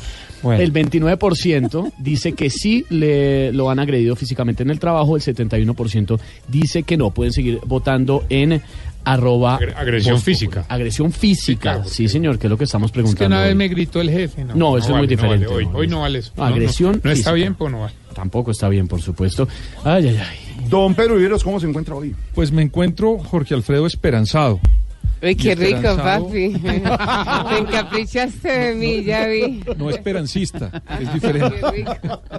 Me encuentro esperanzado porque el día de hoy, Jorge Alfredo, la Cámara de Representantes, en una votación muy importante, mayoritaria diría yo, eh, eliminó por siempre la posibilidad de que en Colombia se siga trabajando con un elemento nocivo para la salud como es el, el asbesto. Esta es una lucha que el país tenía, Jorge Alfredo, hace muchos años y por fin se logra concluir el día de hoy con una votación. Tiene que ir a conciliación por la votación del Senado y de la Cámara, pero definitivamente esto va a pasar a sanción presidencial y eso es una buena señal, Jorge Alfredo, porque significa que el discurso de protección a la salud de elementos que son nocivos a la misma, pero también lo que sucedió con el Congreso que aprobó la prohibición de plásticos de un solo uso en San Andrés, en sus playas, Jorge Alfredo, y en la isla en general, pues hace también que tengamos como una especie de luz de esperanza para poder salir de unos inconvenientes muy grandes que afectan sin duda eh, el medio ambiente y la vida de los, de los seres humanos y de los que habitamos este planeta. En Canadá, Jorge Alfredo, se propuso el primer ministro canadiense eliminar a partir del 2021 toda toda la producción de plástico de un solo uso, Jorge Alfredo, en toda la nación Muy bien, canadiense. muy bien. Eso es una, eso son noticias esperanzadoras para que nosotros Y podamos que tener un comienza Pedro cuando usted va a un restaurante y le dice, sí, Pitillo, quiere pitillo o no plástico, quiere pitillo. no. Así, Sí. así comienza. O, insisto, con el cuando uno va a pedir el voucher de una tarjeta, ¿para qué pide la copia? Eso no se necesita, eso es Dale papel, igual un teléfono, sí, poquito. Óigame, ¿sabe cuántos años tuvieron que pasar para que fuera aprobada esta ley que prohíbe el asbesto? 12 años, 7 intentos en el Congreso. Fue- 12 años. Es una victoria de la constancia de estos grupos Me acabo de que encontrar luchan por eso. en el noticiero con Marcela Pulido, la periodista que ha hecho tantas crónicas y que además tiene unas crónicas impresionantes de vida y muerte, de víctimas del asbesto, Pedro y oyentes, que las ha hecho Noticias Caracol. Está montando la, la nota, la está armando la de esta noche para las 7 de la noche, pero me prometió que en estos días subía a contarnos. Ella, ella tomó esa causa. que y demostró periodísticamente las personas han muerto por culpa del asbesto. Jorge Hoy esa noticia es muy importante para Muy el país. importante. ¿Qué hacemos? ¿Hace daño? Pues no se vuelve a usar. No se vuelve a usar. Y, y punto. Y es lo que acaba de pasar en el Congreso, que era lo que, su- lo, lo que anunciaba. Le tengo más datos A ver. que me llegan a- desde la Casa de Nariño. Sí. Adivine ¿Otro resucitado? quiénes, adivine quiénes. Sí, hay otro ¿Siguen resucitado. Sí, sí, ¿Quién? sí, sí, sí. Lázaros. Hay otro resucitado. ¿Quién más El resucita? excontralor Edgardo Maya Villazón. Otro Bueno, pero ese sí resucitado. lo- sí. No, pero ese es un señorazo. Sí, sí, siempre. pero digamos, Pero no están, aparecía apareciendo. no, no aparecían. una persona que quería Pero lo, lo que sí le quiero decir, Mm. Jorge Alfredo, Pedro y oyentes, es que en este momento están conversando muy a gusto. Hasta gusto también. El, no, señor. Ah. El actual fiscal encargado, el doctor Espitia, está conversando con el ahora exfiscal general de la Nación, Néstor ¿Con quién Humberto está? Martínez, ¿Quiénes nos están hablando? y también está conversando con Luz María Zapata, que es la presidenta de Socapitales, esposa del ex candidato, Germán no sé si Lleras. resucitado o no resucitado, quemado de pronto un poquito, Germán, Germán Vargas, Vargas Lleras. Ex candidato, y Luz María Zapata, su señora. Ahí estaban en Villa de Leyva. Villa de Leyva. Sí, sí, sí, estaban en Villa de Leyva. Bueno, hay magistrados de la sala penal, de la sala civil, hay ex magistrados. ¿Sabe quién está también? ¿Quién? El doctor Chacón, Alejandro Carlos Alejandro Chacón. el presidente de la Cámara de Representantes. En este momento, ¿sabe con quién está hablando? Es que tenemos ahí un informante en la Casa de Nariño. El doctor Néstor Humberto Martínez está hablando en este momento con el general Ateortúa, que es el director de la policía. Hay nueva ministra de Justicia y sirvió para que algunos resucitaran, otros aparecieran, todos hicieran círculos sociales. Hay nueva ministra de Justicia. Mauricio Gómez Amín, le También. tengo. Y otros y otro que no resucitó fue el alcalde de Bucaramanga porque ya tiene reemplazo. Hay nuevo alcalde encargado de Bucaramanga y vamos a llamar a nuestro alcalde de Bucaramanga a ver qué piensa sobre Pero este la nuevo nombramiento. Sí, a la casa. Ah, la casa le llamamos. Ah, sí, porque de pronto no contesta.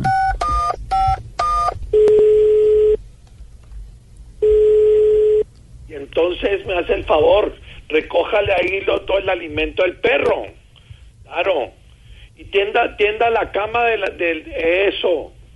Eh, aló, buenas tardes. Eh, eh, alcalde. Sí, ingeniero, buenas tardes. Ingeniero Rodolfo Hernández. Ay, no me diga. Sí. Jorge Alfredo. Sí, de Blue Radio, Voz Populi. Jorge Alfredito. ¿Cómo le va? Dice el candil del periodismo nacional. Oiga, qué alegría. ¿Usted cómo sabía que yo estaba en la casa? No, porque llamamos a la alcaldía y nos dijeron que no se encontraba porque ya hay nuevo alcalde encargado. Se trata del doctor Germán Torres Prieto, ingeniero. Entonces ese es el nuevo alcalde. Entonces queríamos saber cómo toma usted esa noticia. Hombre, pues Jorge Alfredo, no le voy a negar que es una noticia que me afecta enormemente, pero yo en todo este tiempo he estado aprendiendo a controlarme un poco, a manejar la respiración. Cuando me da mucha rabia, pues aprendí a dar una vuelta maravillosa que me tranquiliza mucho. Ah, sí, qué bien. ¿Y cómo, cómo es la vuelta? Como usted quiera, amigo. no, Píntemela. pero- no, no, Píntemela no. que yo se la coloreo. No, no, ¿Qué no. dijo? No, ¿Qué no. dijo? No, señor. No, es que- que porque hay un alcalde encargado. Ahora usted se va a encargar de mí. No, señor. A mí me respeta Casquivano, Cachivache, No, ¿cómo? cuerpo de gaseosa megafamiliar. ¿Cómo? De teléfono de call center. Bueno, no. Ojos de tomate No, estripado. no, no, no, no, no, No. respete, de verdad. Me toca colgarle de verdad, exalcalde, porque... No, no, no, no, sí, no. verdad. Espere, sí. No, espere, espere, Jorge, Nosotros Jorge. aquí no tenemos la culpa no, que usted haya Jorge, salido de la ya. alcaldía y le haya nombrado alcalde encargado. No, no, no, no, no, no, no, no, qué pena con usted, hombre, por favor. Esperen, déjeme, hago mis mantras a ver si me relajo un poquitico. Mm, a ver. Ah, la tradicional que ya es ah, Hakuna Matata. Eso, alcalde, Jacuna, Matata. Ay, y oiga, uy, no, ¿quién habló ahí? Silvia, Silvia Patiño. Uy, el lirio, el alelí, la margarita del periodismo de Blue. Qué maravilla, oiga, y la oigo muy bien de la voz. Sí, muchas gracias. Ya, ya, ahora sí, ya. Hizo gárgaras de arroz de leche, como le dije. Un poquito complicado, pero sí. No, no, me alegra que nos esté acompañando. Venga, diga, acompáñeme su merced A ver, con las mantras. A ver, teca, teca, Teca, teca. Taca, taca, Taca, taca. tuki, tuki. Tuki, tuki. Tuki, tuki, tuki, tuki, tuki, tuki, tuki, no. Apúrate, mi burrito, que ya vamos a calmar. Ah, ingeniero, una duda. ¿Ahora qué sigue para usted? Bueno, Jorge, la verdad no tengo idea. Mm. Estoy trabajando menos que un peaje en la vía del llano. Me imagino. Pero de todas maneras, bueno, yo no pienso quedarme quieto, porque ya sé de las manos negras que hay atrás de todo esto. Está como en los baños, ¿sabe, Jorge Alfredo? Está como en los baños del presidente Duque en la vía del llano. ¿Qué? Ausentes. Ausente, sí. Ausente, sí. ausente, ausente, total. ¡Ah, qué chascarrillo tan bueno! Pues, me, hace el favor, me sigue haciendo los libretos usted. No, pero es, es para que, es para que, es para que se distensione el ambiente, alcalde. Usted que a veces se pone bravo y. No, no, no, no, jamás me pondría bravo con semejante. Yo lo que quiero decirles es que eh, ya les dije que había manos negras detrás de todo esto, ¿cierto? Ah, sí, sí, sí, sí, ya no lo dijo. Ahora es más, ya sé cómo fue que eligieron al alcalde encargado. ¿Y, y cómo fue? ¿Cómo fue de qué? ¿O qué? No, no. ¿Qué dijo? ¿Qué dijo? No, No. señor. Ah, pues me voy a burlar del viejito. Yo No. me las sé todas, pero él no. No, señor. Me respeta. Carepinche el viejito. que le va a dar algo, alcalde, exalcalde. Cuerpo de pelo de Alberto Gamero. No, ¿qué le pasó? Jopo de Marvel. No, bueno, tampoco ya. No, no. Me hace, me va a dar, me va a dar, No, me va a dar va a Alcalde, me va a dar. alcalde, Ay, tranquilo, ay, tranquilo, tranquilo. ay, Usted dijo la vía al llano, ¿no, alcalde? Nos colgó en la casa, porque no puede tener la cuenta muy larga. Dijo la vía al llano. Pues en la vía al llano estará este domingo el grupo Salpicón con la denuncia sobre la vía al llano. 8 billones de pesos, tres décadas y sigue cerrada y sigue con problemas. Eso será el domingo a las 10 de la noche en Caracol Televisión en Voz Populi. TV. Voz Populi TV, Voz Populi TV, aquí el humor crea. Si mejor de tu equipo lo quieres relegar, danos el papayazo y tendremos de qué hablar. Voz Populi TV, Populi TV, Voz Populi TV, Populi TV. Voz Populi, Populi, Populi, Populi. Tenemos opinión, mucha imaginación. La noticia está acá y el mejor buen humor. Voz Populi, Voz Populi, Voz Populi, Voz Populi. En tu radio siempre a las cuatro. Señora Silvia Patiño, usted nos ha contado toda la tarde, hay nueva ministra de Justicia y además, ¿qué está pasando? Hay nuevos resurreccionados. ¿Será que eso, eso- eso- No, resurreccionados? Resurreccionados. Yo no sé si resurreccionados. Comuníqueme con el profesor a la oficina, por favor. A ver si son está por ahí. No, resurreccionados.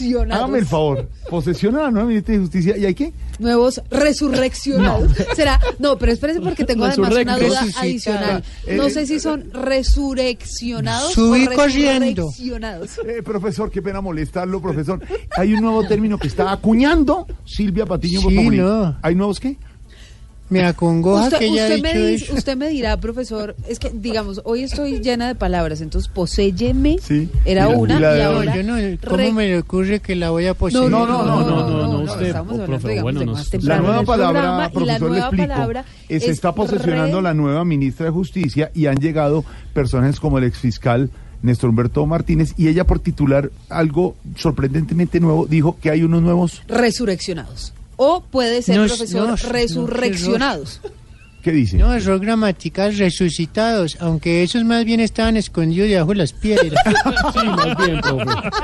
Gracias, Por eso profesor. lo de resurreccionados. Muchas noticias hasta ahora, sí. Óigame, no, vamos ahora sí a hablar de temas serios, Jorge Alfredo, y esta noticia es muy importante porque el Tribunal de Cundinamarca acaba de suspender la sentencia que ordenaba el traslado de cerca de 4 millones de usuarios de Medimás a otras EPS. ¿Por qué, Juan Esteban? Pues eh, Blue Radio conoció en efecto que el Tribunal de Cundinamarca ordenó la suspensión del traslado de pacientes de Medimás a otras EPS. Esto hasta que el Consejo de Estado se pronuncie frente a este tema. El documento conocido por Blue Radio tiene como fecha el 9 de junio. Ya fueron notificados por parte de Medimás. Esto es lo que ha dicho la Veeduría Nacional de Salud. Esta decisión se toma luego de que Medimás y Presniuco SAS presentaran un recurso de apelación porque según argumenta el tribunal la sentencia no se hace efectiva hasta que se pronuncie el Consejo de Estado que todavía está analizando el caso. Es decir, por el momento hay que anotar no se trasladarán los usuarios de la EPS Medimás. Juan Esteban Silva, Blue Radio. Juan Esteban, gracias. Y atención porque el presidente Duque aprobó la extradición de Dalberto Rincón. Este hombre es conocido con el alias de Bam Bam y va a ser extraditado a Estados Unidos. ¿Pero quién es Bam Bam? Pues es un exmilitar cobijado por la JEP que, entre otras cosas, fue capturado con apoyo de la DEA por ser el jefe de una red de narcotráfico, María Camila. En marzo de 2018, las autoridades capturaron a Dalberto Rincón, alias Bambán, en una lujosa casa del poblado de Medellín. El operativo se realizó entre la Agencia Estadounidense para la Lucha contra las Drogas, la DEA, la Fiscalía, el Ejército y la Armada Nacional. Y junto a alias Bambam se logró la captura de 11 presuntos narcotraficantes, todos pedidos en extradición. Dalberto Rincón era el jefe de una red de narcotráfico y según las autoridades hizo parte del ejército como soldado profesional y en 2017 fue capturado por el delito de homicidio en persona protegida. Este hombre fue uno de los primeros beneficiados con libertad por la justicia transicional tras enviar una solicitud de sometimiento, pero ahora el presidente Duque avaló su extradición. Y a propósito de la JEP, hablemos del plazo que acaba de dar la Jurisdicción Especial de Paz. Todo esto para que los civiles y los conocidos como agentes del Estado, que no son miembros de la fuerza pública, por supuesto, y tampoco de la guerrilla, hagan su sometimiento voluntario a la justicia transicional. Pero entonces, ¿para cuándo está ese plazo que puso la JEP, Isabela? Este plazo consiste en que desde ya empezaron a correr los tiempos para que empiecen el procedimiento de sometimiento voluntario a la JEP quienes estuvieron involucrados en el conflicto y son o terceros civiles o agentes del Estado que no pertenecen a la fuerza pública y que están vinculados formalmente en una investigación penal antes del 6 de junio de este año o después.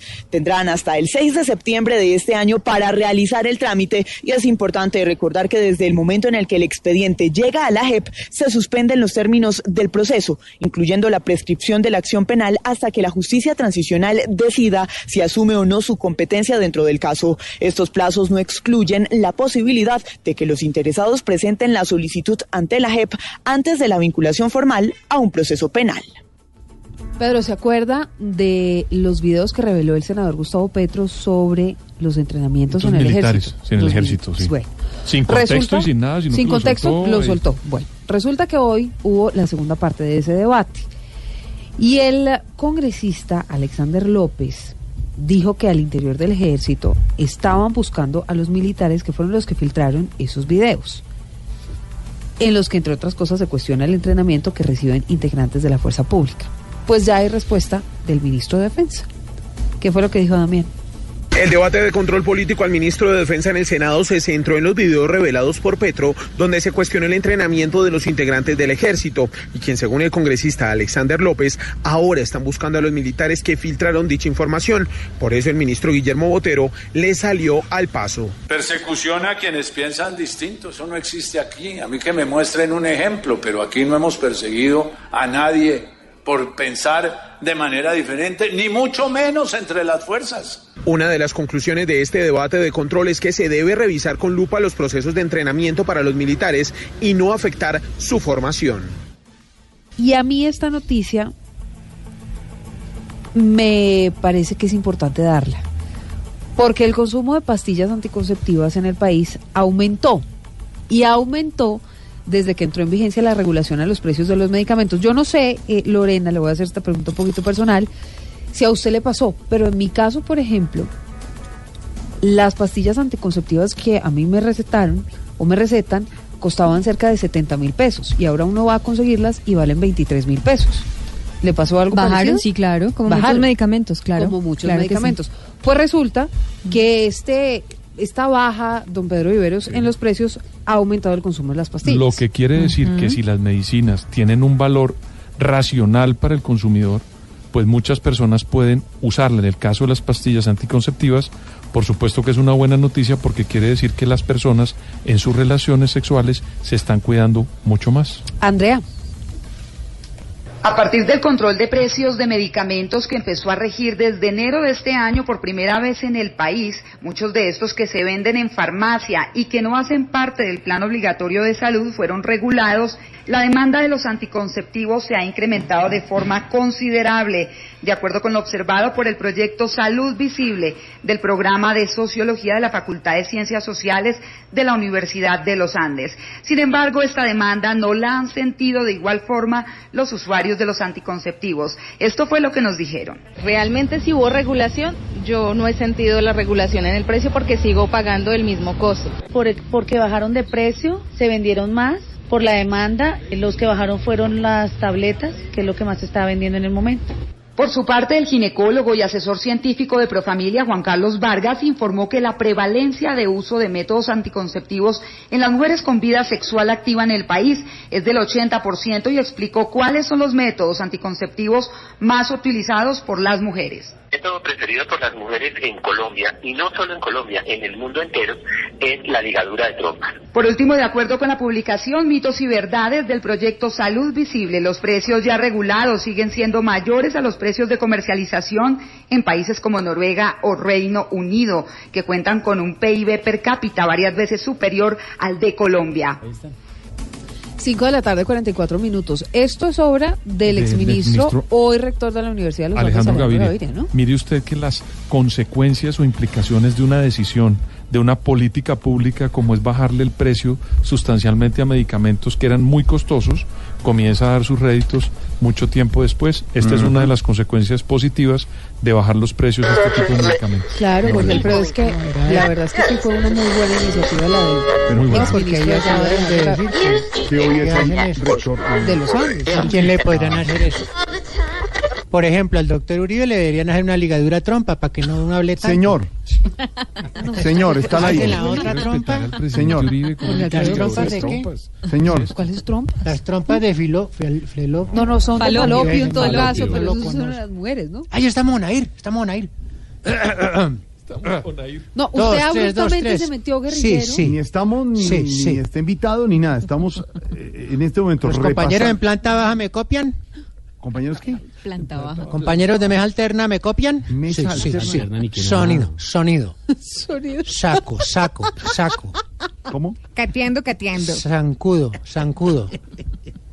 ¿Mesa en Bogotá me copia?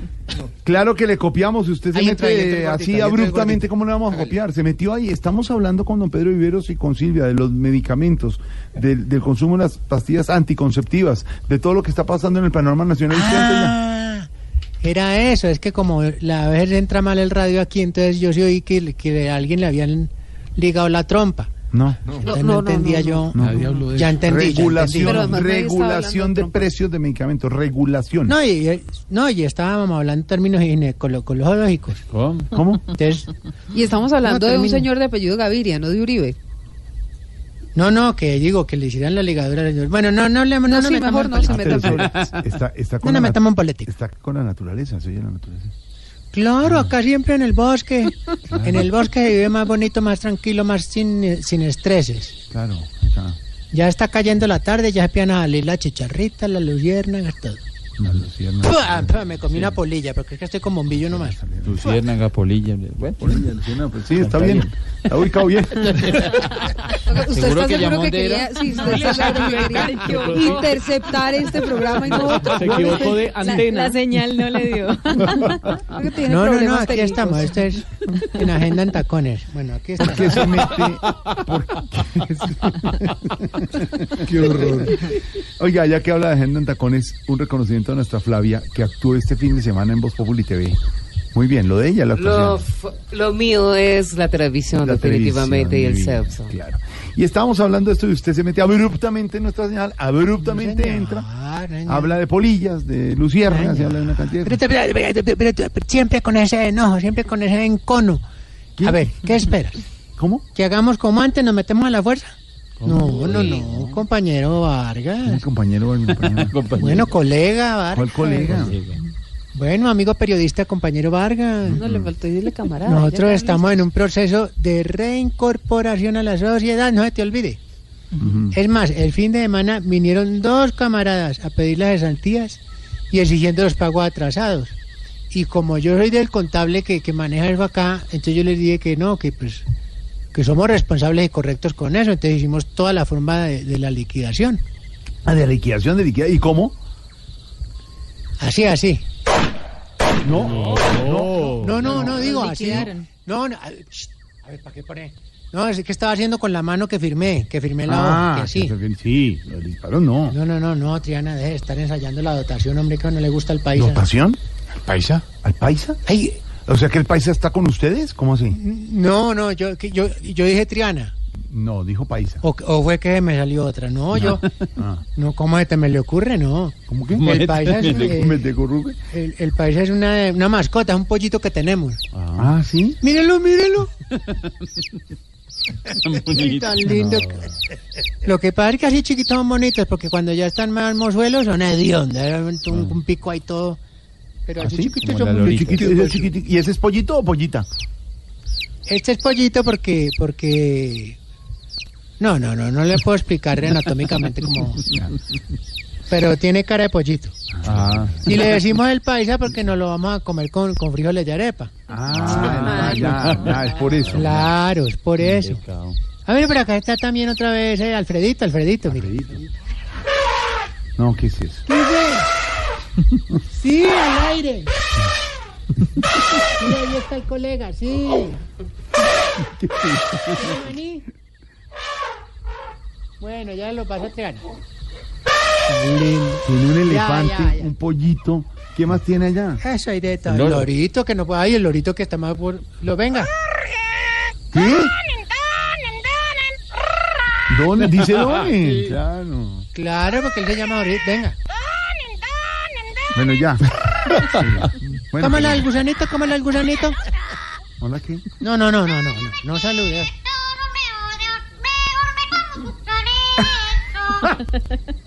¿Y cómo No, saluda Esteban? le ¿Cómo saluda, eh, saluda a Esteban? A ver, Salude a Esteban. No, no, ay, no. ¿qué es eso? ¿Qué pasa? Hasta ese Sal- loro. salude- saluda a Pedro Vivero, Lorito, a Pedro Vivero, pero dice. No, hombre. No, respeto. No, la figura. Saludo con la respeto a Silvia Patiño. Saludo con respeto, Loro. Uy, sí. No, no, ese era el de Pedro, De sí. Pedro, sí se lo repitió. Hay que enseñarlo. Bueno, pero, pero saben más canciones. Pero hágame el favor, guerrillero, y enseña bien al loro, porque si no... Ya, Cristiana, no, la cristiana. Ya te- el animalito ya tiene saludo a, a Silvia. A ver, a Silvia, ¿cómo la saluda? No, No, ¡Qué horror! No, y no es que venga yo, es que como el loro, usted sabe que el loro oye y ataja todo como una esponja, y como ayer estaba toda sensual. No, hombre. Ayer estaba toda, hola, ¿cómo estás? Pero hoy está Ah, y mejor. entonces si hoy, si, si hoy le hubiera hablado así, guerrillero, Uy, ¿cómo, Dios mío, Jesús, otra cómo- vez. ¿Cómo sería? Ponga la música, Triana, póngala. Está con su acostumbrada camisa. Dime más, jean, dime más.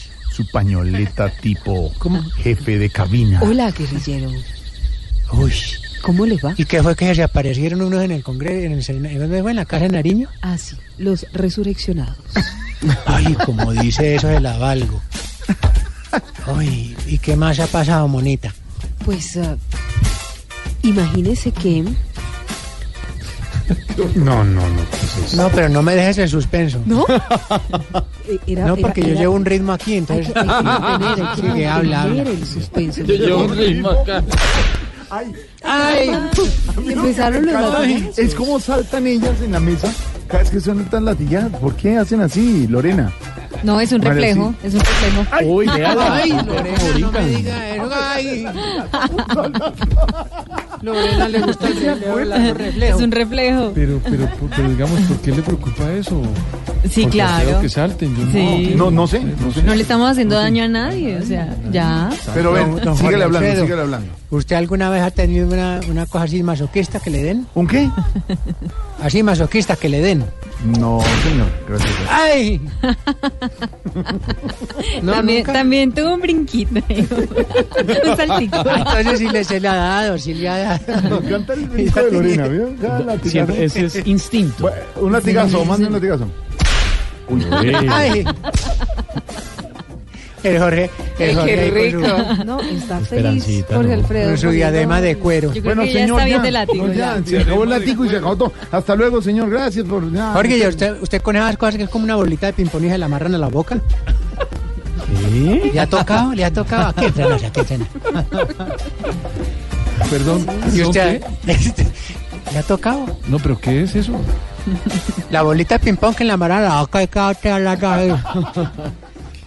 Bueno, Ahí, to- ahí, to- no me vaya a pegar duro. ping-pong con eso, pero ¡Ay! no. Otro tipo de Don práctica. Pedro, ¿usted nunca ha vivido una situación masoquista? No, no, señor, yo no tengo ese tipo de no, guerrillero. ¿y usted? Soy normal, normalito en ¿A usted le ha Yo tocado? sí, claro. A mí me la enseñó don Camilo ¿Cuándo? cuando venía de brigada acá al río. ¿Y le daba latigazos? No, me daba con, con, eh, con, Con una ramita. con, con una ramita. Con ortiga. No. Ay, eso empezó. Me dijo, al principio le va a doler, pero después le va a gustar. Y mire, Ah, no volvió a aparecer. señor, no más. En las Gracias curvas por ahora dice haber- que no, pero, pero el apéndice y no volvió. Ya, no más. En fin, y se le están muriendo los cantantes, que es lo que me preocupa a mí. Y ni modo de hablarle a él, de decirle, haga otro show. No, Pero no volvió a aparecer. no volvió a aparecer por allá. Está muy ocupado con los imitadores, con eh, María Auxilio y con eh, Oscar Iván. Le fue muy bien en Ibagué este fin de semana. Ah, qué bueno. muy orgulloso en Voz Populi. Qué show, qué lleno en el teatro Tolima, en Ibagué, muy bien. Qué show, muy bien. ¿Qué, qué? show, no, no. Qué show, Un show, no, no, no. show divino. ¿El de María Auxilio? ¿El ¿De quién? De la María Auxilio hizo un show grande, espectacular. Sí. Bueno, señor, muchas, señor, muchas gracias. Hasta luego. comentarios. Bueno, no, no, espere, espere, señor. Hola, ¿sabe qué? Aquí de todos modos estamos tristes, de todos modos, porque así como queremos los animalitos, esta semana nos pasó lo mismo que a ti, compañero Bar. ¿Qué, qué a mí? ¿Qué les pasó? Se nos murió el pajarito. A ver. No, No, tengo en serio. pajaritos ni nada. es una casa. Si usted le había comprado a los niños un canario, ¿no fue un canario? No, Un- canario no, no. Ah, entonces fue otra persona. Perdóneme, me- un lazo, un lazo. ¿Un qué? Lapsus. Un lazo. Ah, el lapsus, lapsus. Bueno, bueno, es. Mm. Lo bueno es que, vea, se nos ha ido quitando la tristeza. Primero, pues con lo del compañero Antrich, que para qué merecido lo tiene. Y lo de la Copa América, a ver si pronto coronamos esta vez. ¿Así? Porque aquí entre nos con lo de la posesión de camarada Antrich, pues estamos felices porque nunca imaginé, pero de verdad, Sí. en mi vida, Mm. nun- o sea, ni, ni es que yo estando pequeño, porque yo no tuve nada Sí, ni, ¿pero qué? ni me dieron nada. Sí, pero ¿qué?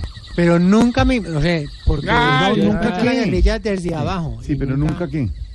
Nos imaginamos que un compañero podía llegar tan lejos. De verdad. Sí. De verdad, no. Y el último que había llegado tan lejos, pues había sido el Paisa. ¿Y hasta dónde llegó? No, pues por eso le digo, no sabemos hasta dónde habrá llegado. no, Porque pero como no, chistosísimo. no le tenemos la coordenada ni nada. Imagínate, imagínate dónde podría estar por allí. No sé, no, sé.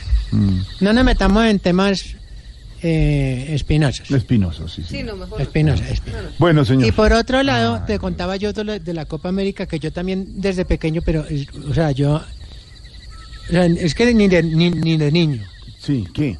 ni de niño había vivido la Copa América.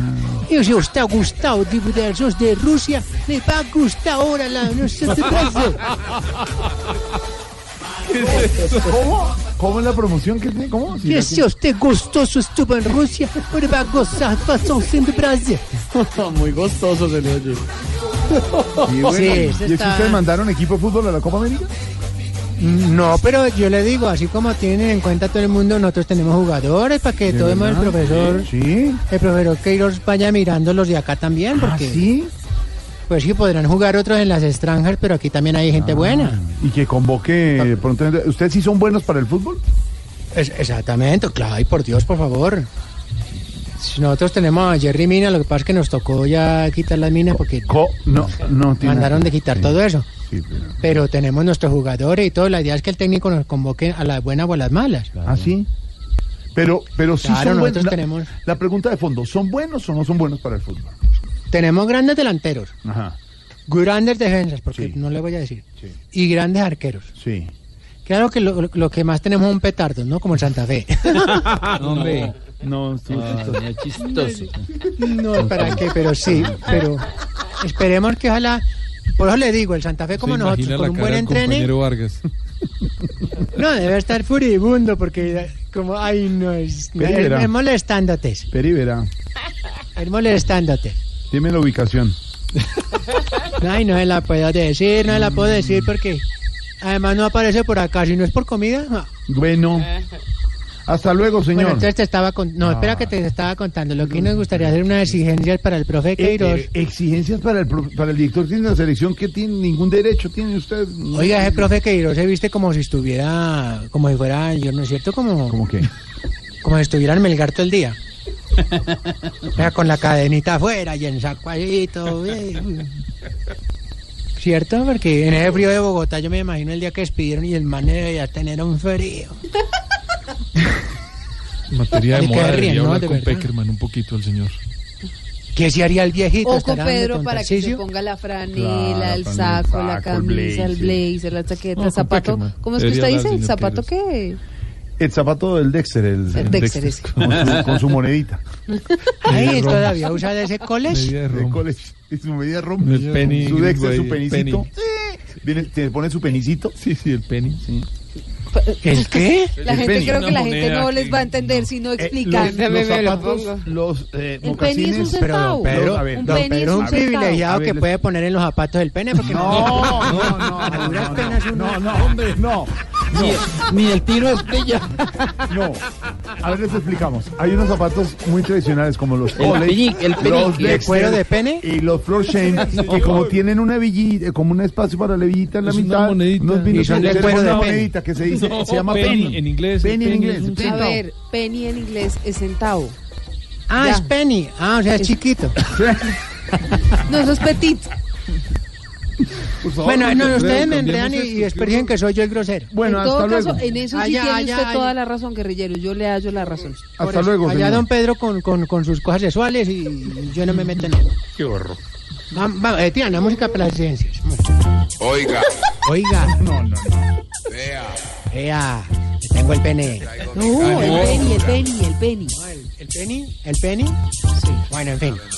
Eh, Exigimos que cuando las mujeres estén invitadas a un matrimonio, dejen de estar diciéndole a todas las amigas que si tienen un vestido para que le presten. Compren uno, hola. Y después llegan a la fiesta y hay cuatro con el mismo. Exigimos que los que hacen ejercicio dejen de poner a otros a que lo filmen mientras entrenan, Uy, ¿cierto? sí. Jorge? El que los filma, que normalmente es el instructor y habla detrás de la cámara. ¿sí? Y Jorge en licra encima del No me pongo líquido, haciendo los pilates. solo bicicletero. Ahí, hey. A ver. Exigimos que los viejitos cada vez que vean un perro dejen de pedirle la manito. Perritos que mueren. Traigo mi Cali Ventura. Y exigimos que cuando la gente regale plata en un sobre, no eche pura menuda para que se vea como si fuera ancho el sobre, no. O sea, si son 100 mil, no los eche de a 2 mil. Porque uno dice, uy, nos echaron harto billete. ¿Qué va? Hasta luego, señor. Bueno, No, hasta luego. no. Ahora tiene un perro. ¿no? Perrito. Ay, ese perrito, ¿cómo se llama? Este se llama Viveritos. Ay, qué lindo. Venga, para acá. No, no, chico. Ya le doy su porcentaje. No. No, no, Tiana, hola, no le. No, no, no, no, qué horror. ¡Qué horror! Pobre Viveritos. Recupere a Viveritos. Chao, señor. Chao.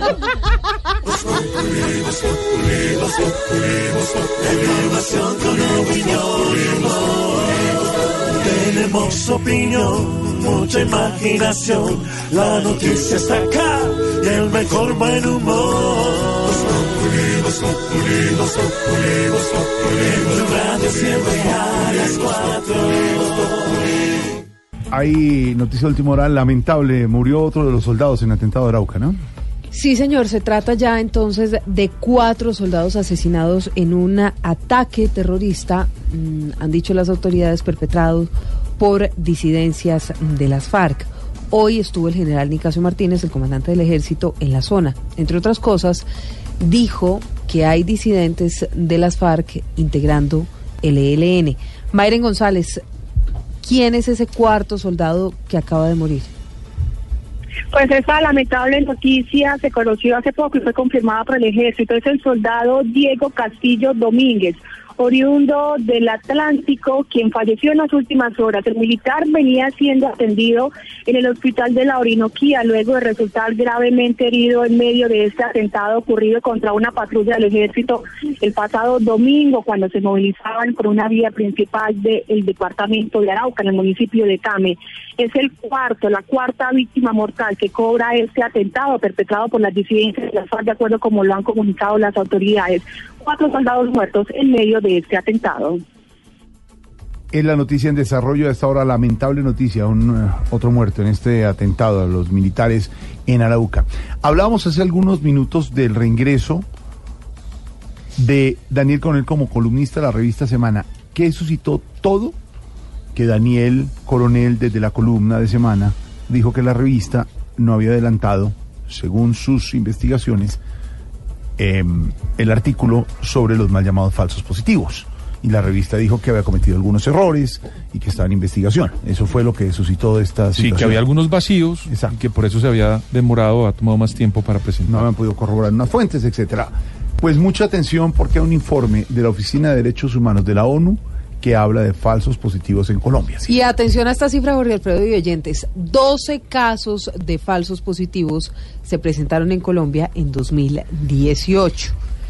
En esos 12 casos estarían involucrados la fuerza pública. En seis casos de ellos, la policía o miembros o integrantes de la policía y en los otros seis casos integrantes del ejército. Es lo que revela a esta hora la ONU, Isabela. Mucha atención porque en un informe de 62 páginas que publica hoy la alta comisionada de las Naciones Unidas para los Derechos Humanos, Michelle Bachelet, sobre el derecho internacional humanitario en Colombia, se registran varios factores que afectan a la población civil, pero hay una parte muy importante. Aseguran que en Antioquia, Huila, Arauca, norte de Santander, Cesar, La Guajira y Magdalena se registraron durante el año pasado 12 casos de ejecuciones extrajudiciales, es decir, falsos positivos en los que presuntamente estarían involucrados seis policías y seis integrantes del ejército. La alta comisionada insiste en que varios expertos de la ONU han señalado que el uso de la fuerza dentro del ejército en la lucha contra el crimen puede producir un incremento en las violaciones de los derechos humanos, por lo que la participación de la fuerza pública en hechos ajenos a ellos producen distorsiones en su relacionamiento con otras autoridades estatales. Isabela Gómez Cordón, Blue Radio. Isabela, gracias. 12 casos de los mal llamados falsos positivos. Mal llamados porque así no deberíamos, y han dicho las autoridades titulares, pero pues así se conocieron desde los escándalos hace algunos años en Colombia. Y un tema que preocupa muchísimo. Está eh, aumentando la desnutrición en Colombia y específicamente en Bogotá. ¿De quién es el dato? Sabe que yo creo, Jorge Alfredo, Pedro y oyentes, que este tipo de noticias no deberíamos darlas. Primero porque las toneladas de comida que se votan Mm. al año en Colombia y en el mundo, digamos, son desproporcionadas. Pero además de eso leía en alguna parte hace poco que se mueren más personas por obesidad que por desnutrición. Cierto también. No deberíamos estar contando que todavía en el siglo XXI hay personas y hay niños que se mueren por desnutrición. Pues fíjese que, según la Secretaría de Salud, de 33 mil casos subieron a más de 55 mil, sobre todo en niños en zonas vulnerables y sabe también en que en migrantes venezolanos que tienen que huir de su país y que llegan a Colombia no tienen empleo y no tienen Mm. que comer en. Silvia Jorge Alfredo, así es, mire, las autoridades de salud en Bogotá prendieron las alarmas frente a este delicado tema y es que se calcula, escuchen esto, que al menos 199 niños de los 0 a los 5 años al día en Bogotá son diagnosticados con desnutrición crónica. Con respecto al año pasado, los casos aumentaron en más de 5, en 6 mil. La, la- la cifra la entrega precisamente la subsecretaria de Salud de Bogotá, Patricia, que habló para Blue Radio. Eso equivale a alrededor de 29.965 niños desnutridos crónicos en la ciudad. Menores de 5 años, estos niños se encuentran en- especialmente en las localidades de Ciudad Bolívar, Usme, lo que es San Cristóbal, Rafael Uribe, y es ahí donde estamos haciendo el incremento de las acciones. Las autoridades en Bogotá advirtieron que pese a los incrementos, pues este año no se ha reportado ningún caso de fallecimiento por desnutrición y atribuyen este incremento a los casos a que se han triplicado los operativos y las acciones de búsqueda de niños con desnutrición crónica y gran parte, un porcentaje muy importante de estos niños obedece a todos aquellos migrantes de Venezuela que han sido diagnosticados precisamente con desnutrición crónica. Información desde Villavicencio. Sigue complicada la situación, kilómetro 58. El domingo le reiteramos la denuncia de los integrantes del Grupo Salpicón en Voz Populi TV sobre eso, sobre la vía llano. Las cifras son, y no nos cansamos de repetirla, 8 billones, 8 millones de millones de pesos invertidos en la vía llano. La despensa de Colombia, donde vienen tantos productos, tanta gente que vive en los llanos orientales y sigue complicada. Tres décadas buscando. No sé qué es más largo, si el túnel de la línea, la vía al llano o el metro de Bogotá.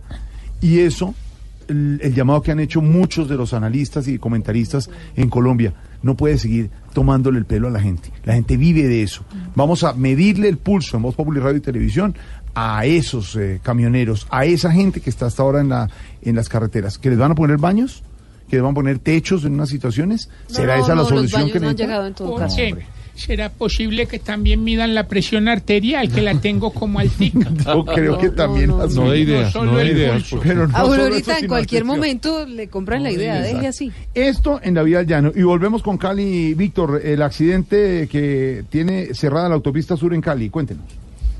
Sí, Jorge Alfredo, mire, de acuerdo con las primeras versiones, la víctima fue arrollada por la volqueta cuando se movilizaba por la autopista sur con carrera 33. Este importante corredor vial se encuentra cerrado en el sentido norte-sur porque en los tres carriles principales se están adelantando obras de mejoramiento del alcantarillado, mientras que los dos carriles auxiliares que estaban habilitados fueron cerrados hace pocos minutos, mientras el equipo de criminalística adelanta el levantamiento del cuerpo luego de este accidente. Esto fue lo que dijo William Bermúdez, líder del Centro de Gestión de la Secretaría de Movilidad. Infortunadamente, el reporte preliminar una volqueta y un motociclista de suceder. Estamos en labores de campo. Recomendamos a las personas que transitan sobre el corredor vial de la calle 10 alternativas de desplazamiento. Se están haciendo desvíos a la altura de la casa 32. Jorge Alfredo, los agentes de tránsito ya se encuentran a lo largo de la autopista haciendo los respectivos desvíos. La recomendación a esta hora es tomar la avenida Paso Ancho si se movilizan hacia el sur de la ciudad. En Cali, Víctor Tavares, Blue Radio. Don Víctor, gracias. Su información desde Cali. Aquí estamos pendientes de todas las regiones y de las noticias que pasan en todo el país. Llega el minuto de noticias deportivas. Tito Puchetti, DirecTV en Voz Populi. En Blue Radio, el minuto deportivo DirecTV. Jorge Alfredo, amigos de Voz Populi, el minuto DirecTV. Se lo dedicamos hoy a la noticia que da Atlético Nacional. Harlan Barrera, jugador que pasó por el Junior de Barranquilla y que recientemente estuvo en el fútbol argentino con Rosario Central, es nuevo jugador de la institución. Los derechos deportivos de este jugador barranquillero, o en realidad Samario, porque es de allí, pero se desarrolló en el Junior de Barranquilla, pertenecen a Tigres o pertenecían a Tigres y lograron hacer un negocio. Eh, eh, Jason Lucumí, va a Tigres de México y de esta manera el jugador Harlan Barrera se va a poner la camiseta del verde. El 30% de esos derechos deportivos pertenecen a la América. A la América le va a ingresar un dinero por esta transacción. La noticia que le damos aquí en el minuto DirecTV para Voz Populi. Voz Populi. Voz Populi. Voz Populi. Voz Populi. Voz Populi. Le dice mi amor, Voz Populi. Esto es Voz Populi en Blue Radio. Soy Tito Puchetti reportando para DirecTV Sports. ¿Cuál es la táctica para ganar la copa? Mi táctica va a ser salir temprano para poder coger turno en el taller. El Red Bull lo apretado, pero lo importante es garantizar el cupo. Al final así es el fútbol, unas se ve, otras no. Esperemos llegarle y que podamos ver a la Sele. Con DirecTV tienes toda la Copa América Brasil 2019. Vive todos los partidos en HD, sistema multicámara, la mejor cobertura y DirecTV Go gratis. Llama ya al numeral 332 o compra tu DirecTV prepago. DirecTV. Aplican políticas de cobertura y aceptación de clientes, partidos y programación sujetos a cambios de fecha y horario sin previo aviso. Más información en directv.com. ¿Y qué se estará preguntando? Ignorita. Buenas, su merced, don Jorgito lindo de mi Tan corazón. linda, linda. ¿Cómo va? Eh, bien, sí, su merced. Eh, su merced, ¿cómo es esa joda? Su No, merced, tema, tema, eh, ¿cuál es el tema? Análisis. Ignorita, Noticia, información, de hecho. de hecho. Y esa joda, su merced, ¿cómo así que ese señor Santi, su merced, se subió a la joda esa como representante a, No, no, a curul, la Cámara? a la curul, a la La curul. se Esa joda, su merced, sí. Ignorita sí. Hoy, a esta hora, el señor alias Jesús Santrich, así se refiere el presidente de la República a Santrich. Ayer se lo reiteró en la entrevista a Juan Roberto Vargas en Noticias Caracol. Muy buena entrevista la de Juan Roberto con el presidente Duque. Le dejó el espacio para que aclarara muchas cosas. Y muchas cosas. Muy optimista el presidente. Sí, sí. Y muy realista también. Muy realista también. pareció- Pero cuando habló de este caso dijo alias Jesús Santrich porque el presidente no puede estar de acuerdo, hizo todos los llamados posibles para que no sucediera lo que sucedió hoy a las 8 de la mañana. Seusis Pausios Hernández, en Ese señor, caso. ese señor, alias Jesús Santrich, se posesionó como nuevo representante a la Cámara. Y ahí la pregunta, don Álvaro y don Pedro Viveros, es qué significa esto para el gobierno, para el Congreso y para el país, la posesión de alias Jesús Santrich como nuevo representante a la Cámara.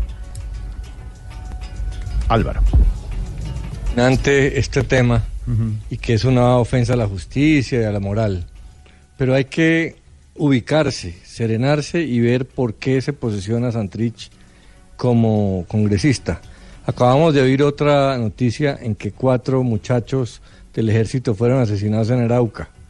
Santrich está llegando al Congreso para tratar de cerrar semejante ignominia y absurdo que no, no unos pocos, sino miles de muchachos como esos mueren en una guerra desde hace 50 años. Como no se pudo resolver esa guerra por la vía militar, se llegó a un acuerdo con las FARC. Santrich está en el Congreso porque entregó las armas, porque se arrodilló ante el Estado de Derecho al cual desafiaba antes. Eh, si llega al Congreso, no llega a imponerse sobre la democracia, sino a someterse a la democracia. Sobre Santrich está todo el aparato del Estado, primero vigilado día y noche, y segundo, tanto la JEP como la Corte Suprema de Justicia, dos instancias más altas del Estado, lo están investigando al detalle, con la colaboración de los Estados Unidos, con una fiscalía detrás de él con toda su fuerza, porque así son las democracias. Si cometió un delito, va a terminar en la cárcel, no se va a quedar en el Congreso. Pero en las democracias las cosas son así, con procedimiento. Eh, en las autarquías, en las dictaduras, pues Santrich hace rato habría sido llevado a la cárcel sin juicio sumario. Pero es que después de Santrich, en las dictaduras vienen los demás. Vienen los periodistas, vienen los inocentes. Las democracias tienen unas normas, unos procedimientos.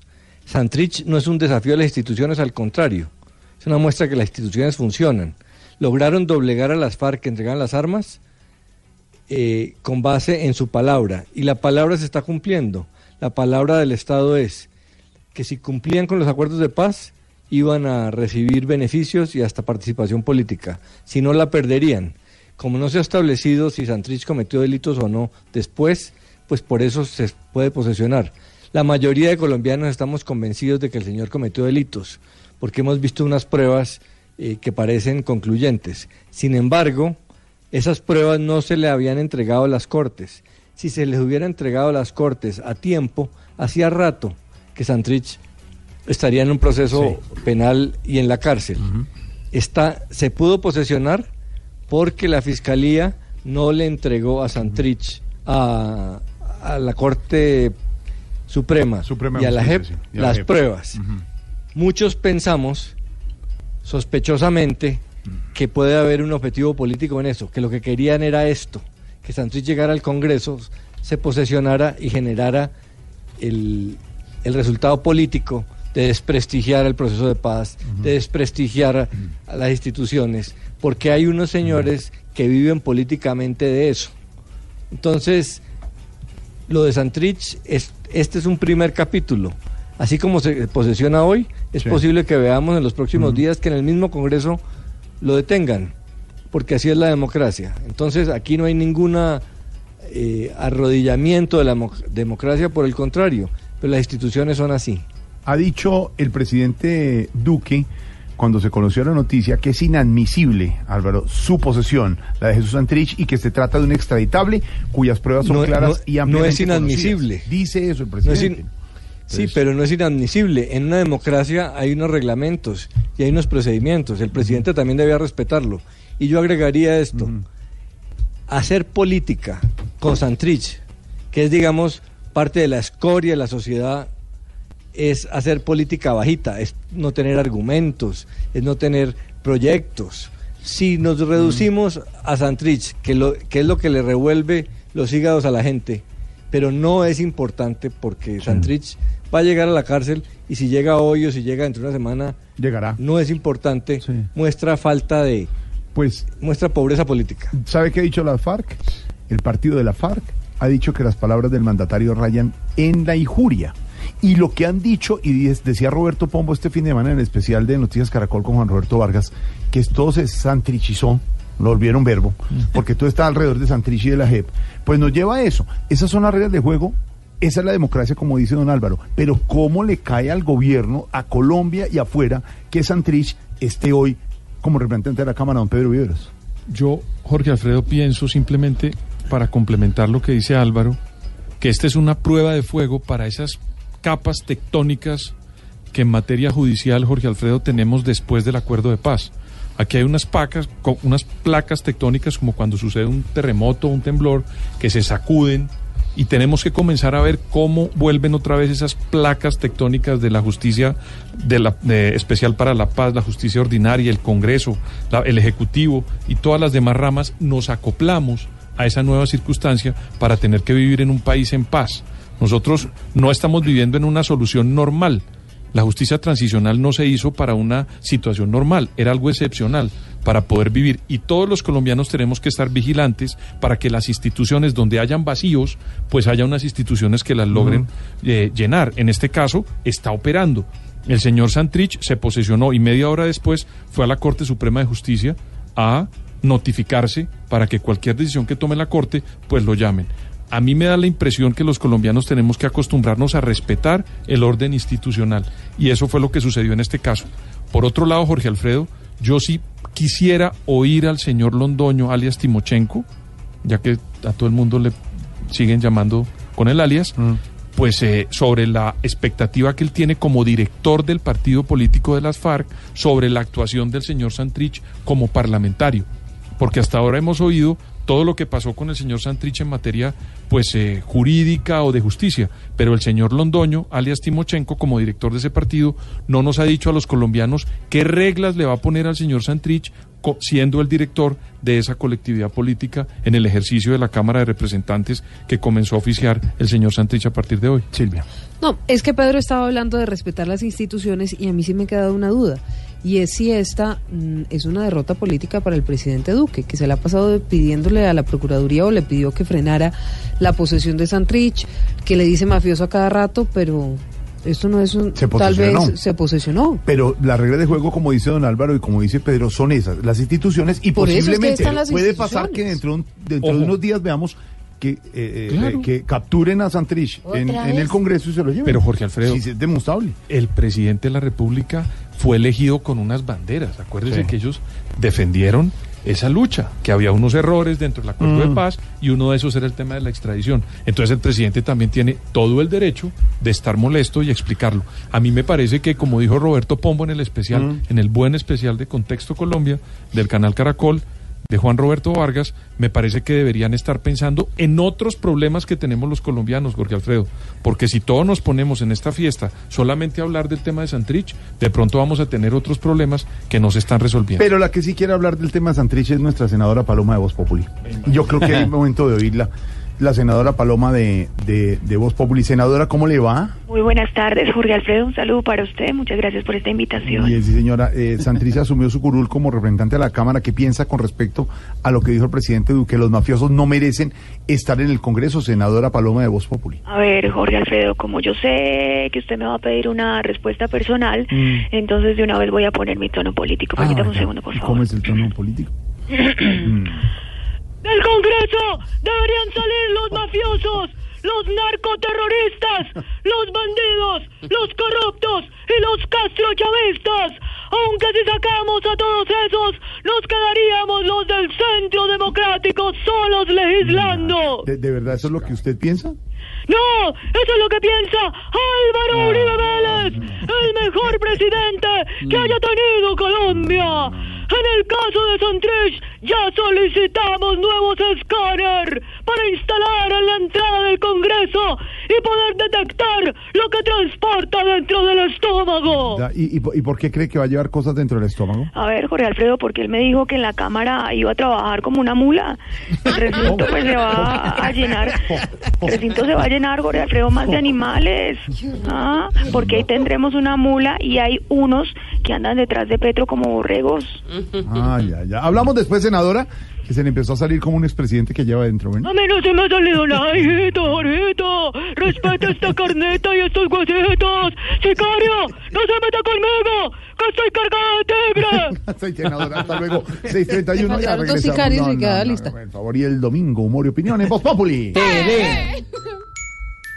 Voz Populi TV, Voz Populi TV, aquí el humor crea opinión. Mejor de tu equipo lo quieres relegar, danos el papayazo y tendremos de qué hablar.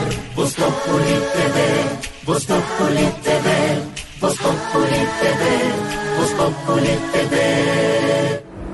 Hola, soy Tarcisio Maya y te hablo a ti. Sí, el que va pitando que nos tiene mamados a todos. a ti, que estás allá en Ibagué haciendo la fila para que te la plata de los imitadores. No, hombre. Te hablo a ti, amiga, que estás ingresando a ese motel con ese ¿Qué le desconocido. pasa? O conocido. A ti, que estás en la clínica esperando que te atiendan. A ti que estás privado de la libertad. A ti, amigo policía, soldado. A ti, médico que estás de turno y que te toca aguantarte este programa. ¿Qué le pasa? A ti, Silvia Patiño. Que no paras de hablar en voz pop. A ti, grato amigo que te posesionaste hoy en el Congreso. A ti, periodista, que te devolvieron el puesto. Y los re- para los resurreccionados no. También para todos. Bueno, ya. Aquí está vuestro candidato. Sangre de tu sangre. Cuerpo de tu cuerpo. No. ¿Qué le pasa? Estaba haciendo campaña, Jorge, porque ya a esta hora que hijo de madre. No, a ¿cómo ver, decir? aprovechando, aprovechando Ya, ya, el ya, ya, programita. ya, ya, ya. Recuerden, próximamente, Elkin Rueda, Lorena Neira y Tarcisio Maya, los originales. antes, de los, antes de los imitadores. Eh, los imitadores son Camilo Cifuentes, Oscar Iván Castaño y Vega. Sí. Y ellos se les anticipan.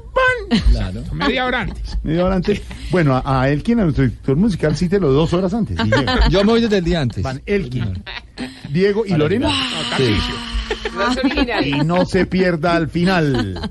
Pedro Yo vendo las Viveros, boletas. Pedro Viveros, Esteban Hernández y Jorge Alfredo Vargas, los concluyentes del humor. Ah, no, me faltó, me faltó Va a salir saludar a muy toda, mal la, eso. a toda la gente del transporte público. A ti que conduces cualquier tipo de vehículo y a Ya. ti que vas como pasajero. A nuestro compañero que sufre en la soledad, Andrés Tamacho. Digo en la soledad porque está en la cabina de Medellín más solo y eso es más frío que un berraco. Eh, pero ya estará en las próximas horas eh, grabando Voz Populi TV y como siempre se hará presente. Ah, ¿cómo así? ¿No, lo- no habían contratado al otro duque? ¿O no le han contado a él? Era un secreto. Ya, yo todavía no. O sea, dañé la expectativa. ¿No le han contado? Depende del chicharrón de Sancho Paisa que traiga. No, no. Traiga, traiga. eh, Huele a eh, Tamayito, traiga. De, traiga. Ya huele a cajón. Que si trae, que si trae el día que venga a grabar TV, trae su chicharroncito. Sí. Ahí, ahí mire, está la glorieta, ¿cierto? Antes de llegar al aeropuerto, para. Y le mete a eso, ¿qué digamos? 250 mil pesos de chicharrón. Y listo. Que traiga pan, que traiga pan. Velos como en el avión. Traiga, traiga el recibo que cuadramos comprando. Sí. Traiga pan. Oiga, no, no, no. Pastel. Bueno, a ver, ¿qué Ah, pasó? no, ahorita que ando en un corre-corre, hermano. Mejor dicho, vengo más sudado que la bufanda de Santricia, hermano. Ya. No, no, dígamelo. No, ustedes que son analistas. Pedro Vivero, ¿cuántas bufandas le conoce a Santricia? No, yo creo que es la misma, pero se. Son No, varias, no, varias. Es el mismo No, modelo, porque pero igual son él no varias. el mugre. Bueno, ¿y eso? ¿Por qué viene así? ¿Por qué viene Pero así? lo huele. ¿Por qué viene así, señor? Ahorita, ¿cómo te parece que hoy Mm. me tocó voltear con una silletería a la berraca apoyando a los viejitos? Sí. Que les dio por montar un grupo de alcohólicos anónimos para apoyar al viejito. Yo no sé si te he hablado del hombre, que es don Agüevardo. Ay, Ah, sí. está perdido en el alcohol. Muy, muy borrachín. No, no, lo mandaron a comprar un whisky y se perdió con la botella. No, hombre. en serio, ahorita. No, no, no. Se escuchaban historias muy tristes. Por ejemplo, la de Don Alpidio, me que quedó impotente porque le regó una botella de ginebra ahí, ahí en las partes íntimas. hombre. ¿Y, y por qué eso lo dejó impotente? o qué? Porque le quedó caído de la rasca. claro que la historia que más nos hizo llorar Pero usted lo deja. No, fue la que recordé con los dos fatales. viejitos que estaban agonizando y se pusieron a beber y yo les Sí. decía que no bebieran más. Sí. ¿Y ellos qué le decían? No, que el último y nos vamos. Agonizando. Bueno, bueno, bueno. Oh, muchos hoy, viejitos se destaparon y contaron su adicción. Mm. Por ejemplo, don Ciego Alberto ¿Cómo? López dijo que su vicio es el mezcal. Don Marsupial dijo que su vicio es el tequila. Ah, Mm. Y don Gainaldo se paró y dijo que el vicio de él es pola. O, o sea, cerveza. No, por la nalga. Oiga. No, no, no, no, no. Bueno, lo, voy, lo voy a sacar, lo voy a sacar. No, no, no, ahorita. Lo voy a no, sacar. Ay, su merced, a esta hora no lo saque acá. No su le hagas eso a la sociedad, Jorgito. No, a él, a él. Ah, él, ah, sí, sáquenlo. Vamos bien con la sección de los síntomas para saber si usted... Se está poniendo viejo. Cuéntese las arrugas y no se haga el pendejo. Si tomó Cocorrum 28. Se está poniendo viejo. Cuéntese las arrugas y no se haga el pendejo. Si cuando va a un parque de diversiones no montan los carritos chocones porque cree que se le puede desprender el corazón. Se está poniendo viejo. Cuéntese las arrugas y no se haga el pendejo. Si cuando ve un lote vacío dice, ve, aquí caen dos apartamenticos. Se está poniendo viejo. Cuéntese las arrugas y no se haga el pendejo. Piscina, con piscina. Si mientras veía a Santrich posesionando se apretaba los labios y hacía con la cabecita que no. Se está poniendo viejo. Cuéntese las arrugas y no se haga el pendejo. Si su señora tiene el pelo más cortico que usted. Se está poniendo viejo. Cuéntese las arrugas y no se haga el pendejo. Si cuando el hijo le presenta una novia la saluda serio, pero por dentro piensa, "Ah, está buena. No, se está poniendo viejo. Cuéntese las arrugas y no se haga el pendejo. Y si cuando empieza a hacer el amor le sube el volumen al televisor para que los niños no se den cuenta. Se está poniendo viejo. Cuéntese las arrugas y no se haga el pendejo. Titanic, Titanic. Titanic. No, pone, pone Nat Geo. Animal Planet. Bueno, y mientras le damos tiempo a- al hámster en la ruedita, quiero aprovechar estos micrófonos para enviar un servicio social. Hombre, no, esto es serio y, y hasta triste, Jorge. ¿Qué pasó? ¿Qué fue? En las horas de ayer se nos perdió Don Olvidio ¿Olvidio? con el termito de café del ancianato. Por favor, hombre, ayúdenos a encontrar lo que es urgente. Lo, lo queremos de regreso porque o sea, no sabemos cómo hacer para vivir sin él, hombre, de verdad. De verdad, ha sido muy difícil. Muy difícil. Bueno, pero cuéntenos qué, ¿cómo es? El- es azulito con tapa blanca, redondito. No, don Olvidio, ¿qué le pasa? Pero ya tenemos la llamada, Hilberto, eres tú. Claro, pues sí, hombre, Andarrillo, que soy yo. Aquí está el más ganador de concursos. A mí me llaman la Selección Colombia en la Copa América. Este Hilberto es el que mantiene más de ocupado que influencer sin internet. Pues para que vea, para que vea. Bueno, ya que llamó, participe. Hoy Oye. es un viaje precisamente a la Copa América. Hilberto, lo que usted quiere. Uy, no, eso sí me lo tengo que ganar, pues. Bueno, nos tiene que decir el pedacito de la canción y decirnos por dónde se va a realizar la Copa América Brasil 2019. Más fácil imposible. Eh, pues como si yo no supiera eso, no te lo verá. Escuche pues. Por Venezuela, por Venezuela. Don Hilberto, ¿qué dice la canción y por dónde se va a realizar la Copa América? Por Venezuela. No, no, no, es que... Pero es que le pone trampas. Por Venezuela. Con esa entonación gané. Por Venezuela. Ay, ay, ay. No, cuélgale la llamada. ese. ¿Por dónde está mi premio? Por Venezuela, pedazo de bobo.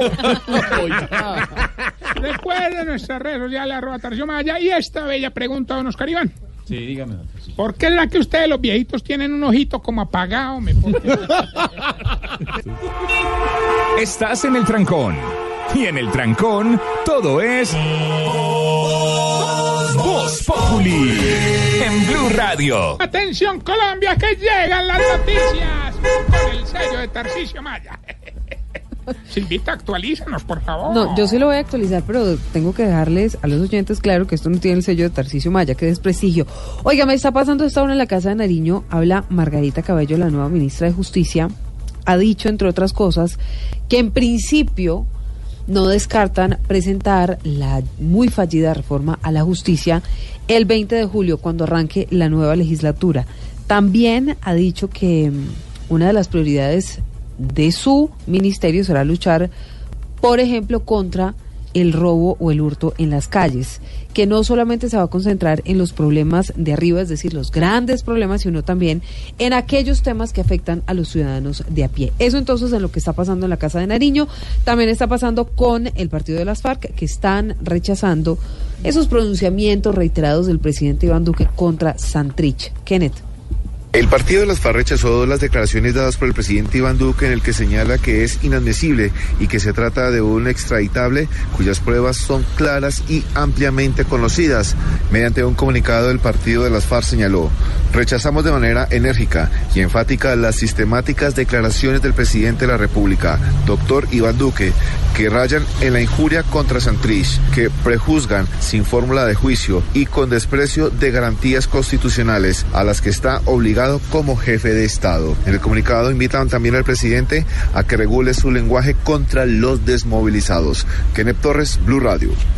Muy bien, eh, Kenneth. Por otra parte, el comandante del ejército dijo hoy que hay ex guerrilleros de las FARC en las filas del ELN. También se refirió el general Nicasio Martínez al último atentado ocurrido en Arauca contra las fuerzas militares y que ya deja cuatro soldados muertos. Yesenia Bayona.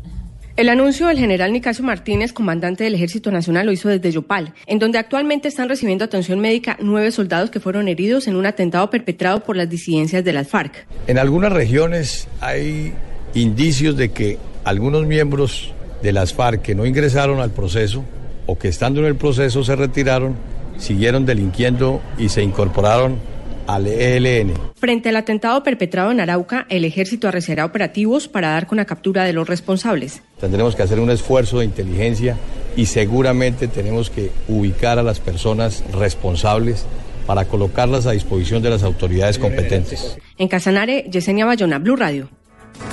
Y atención a este dato. Defender los derechos humanos en Colombia es una de las actividades más peligrosas, es lo que está diciendo la ONU, Joner.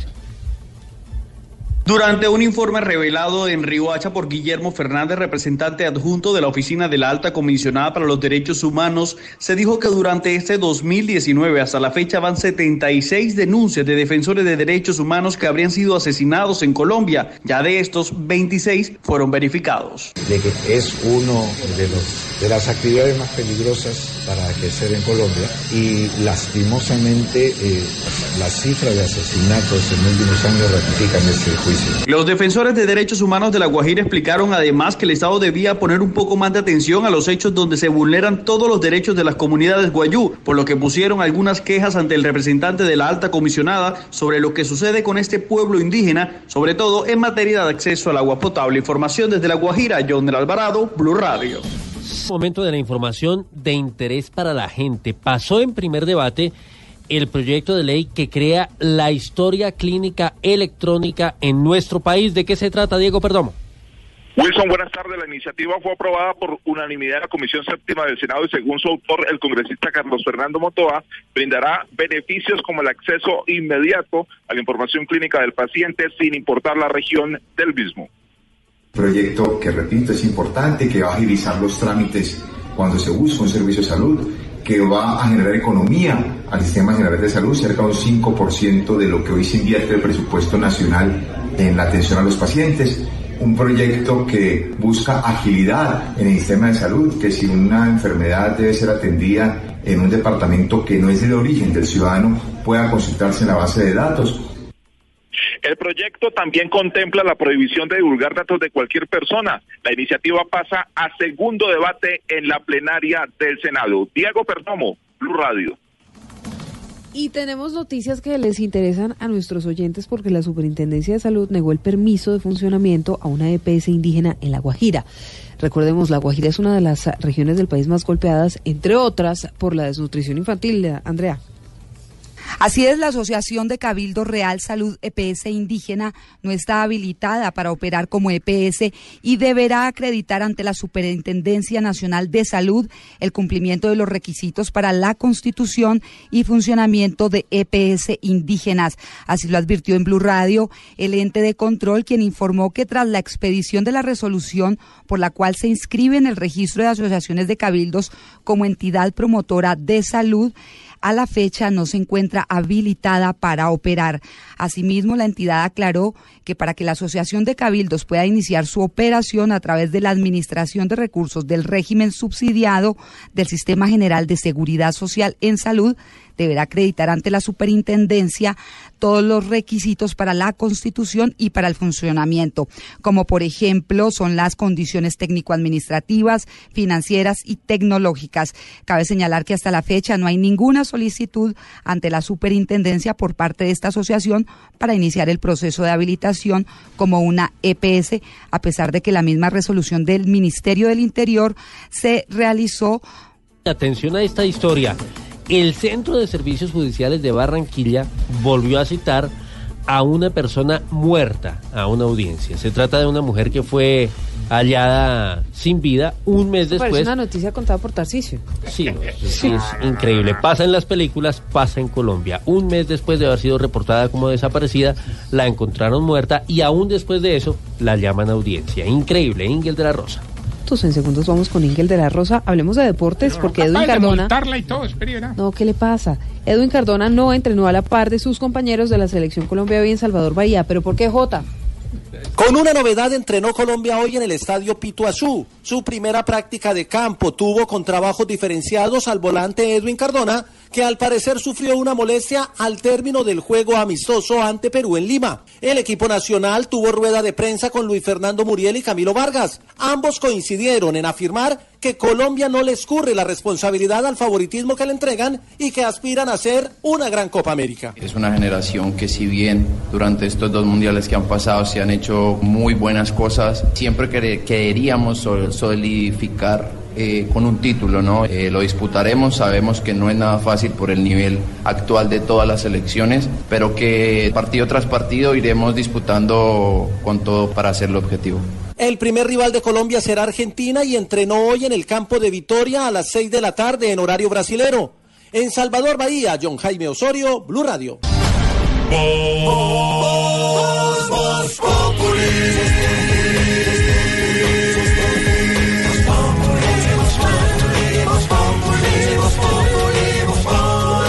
Lunes a viernes 4 de la tarde en Blue Radio.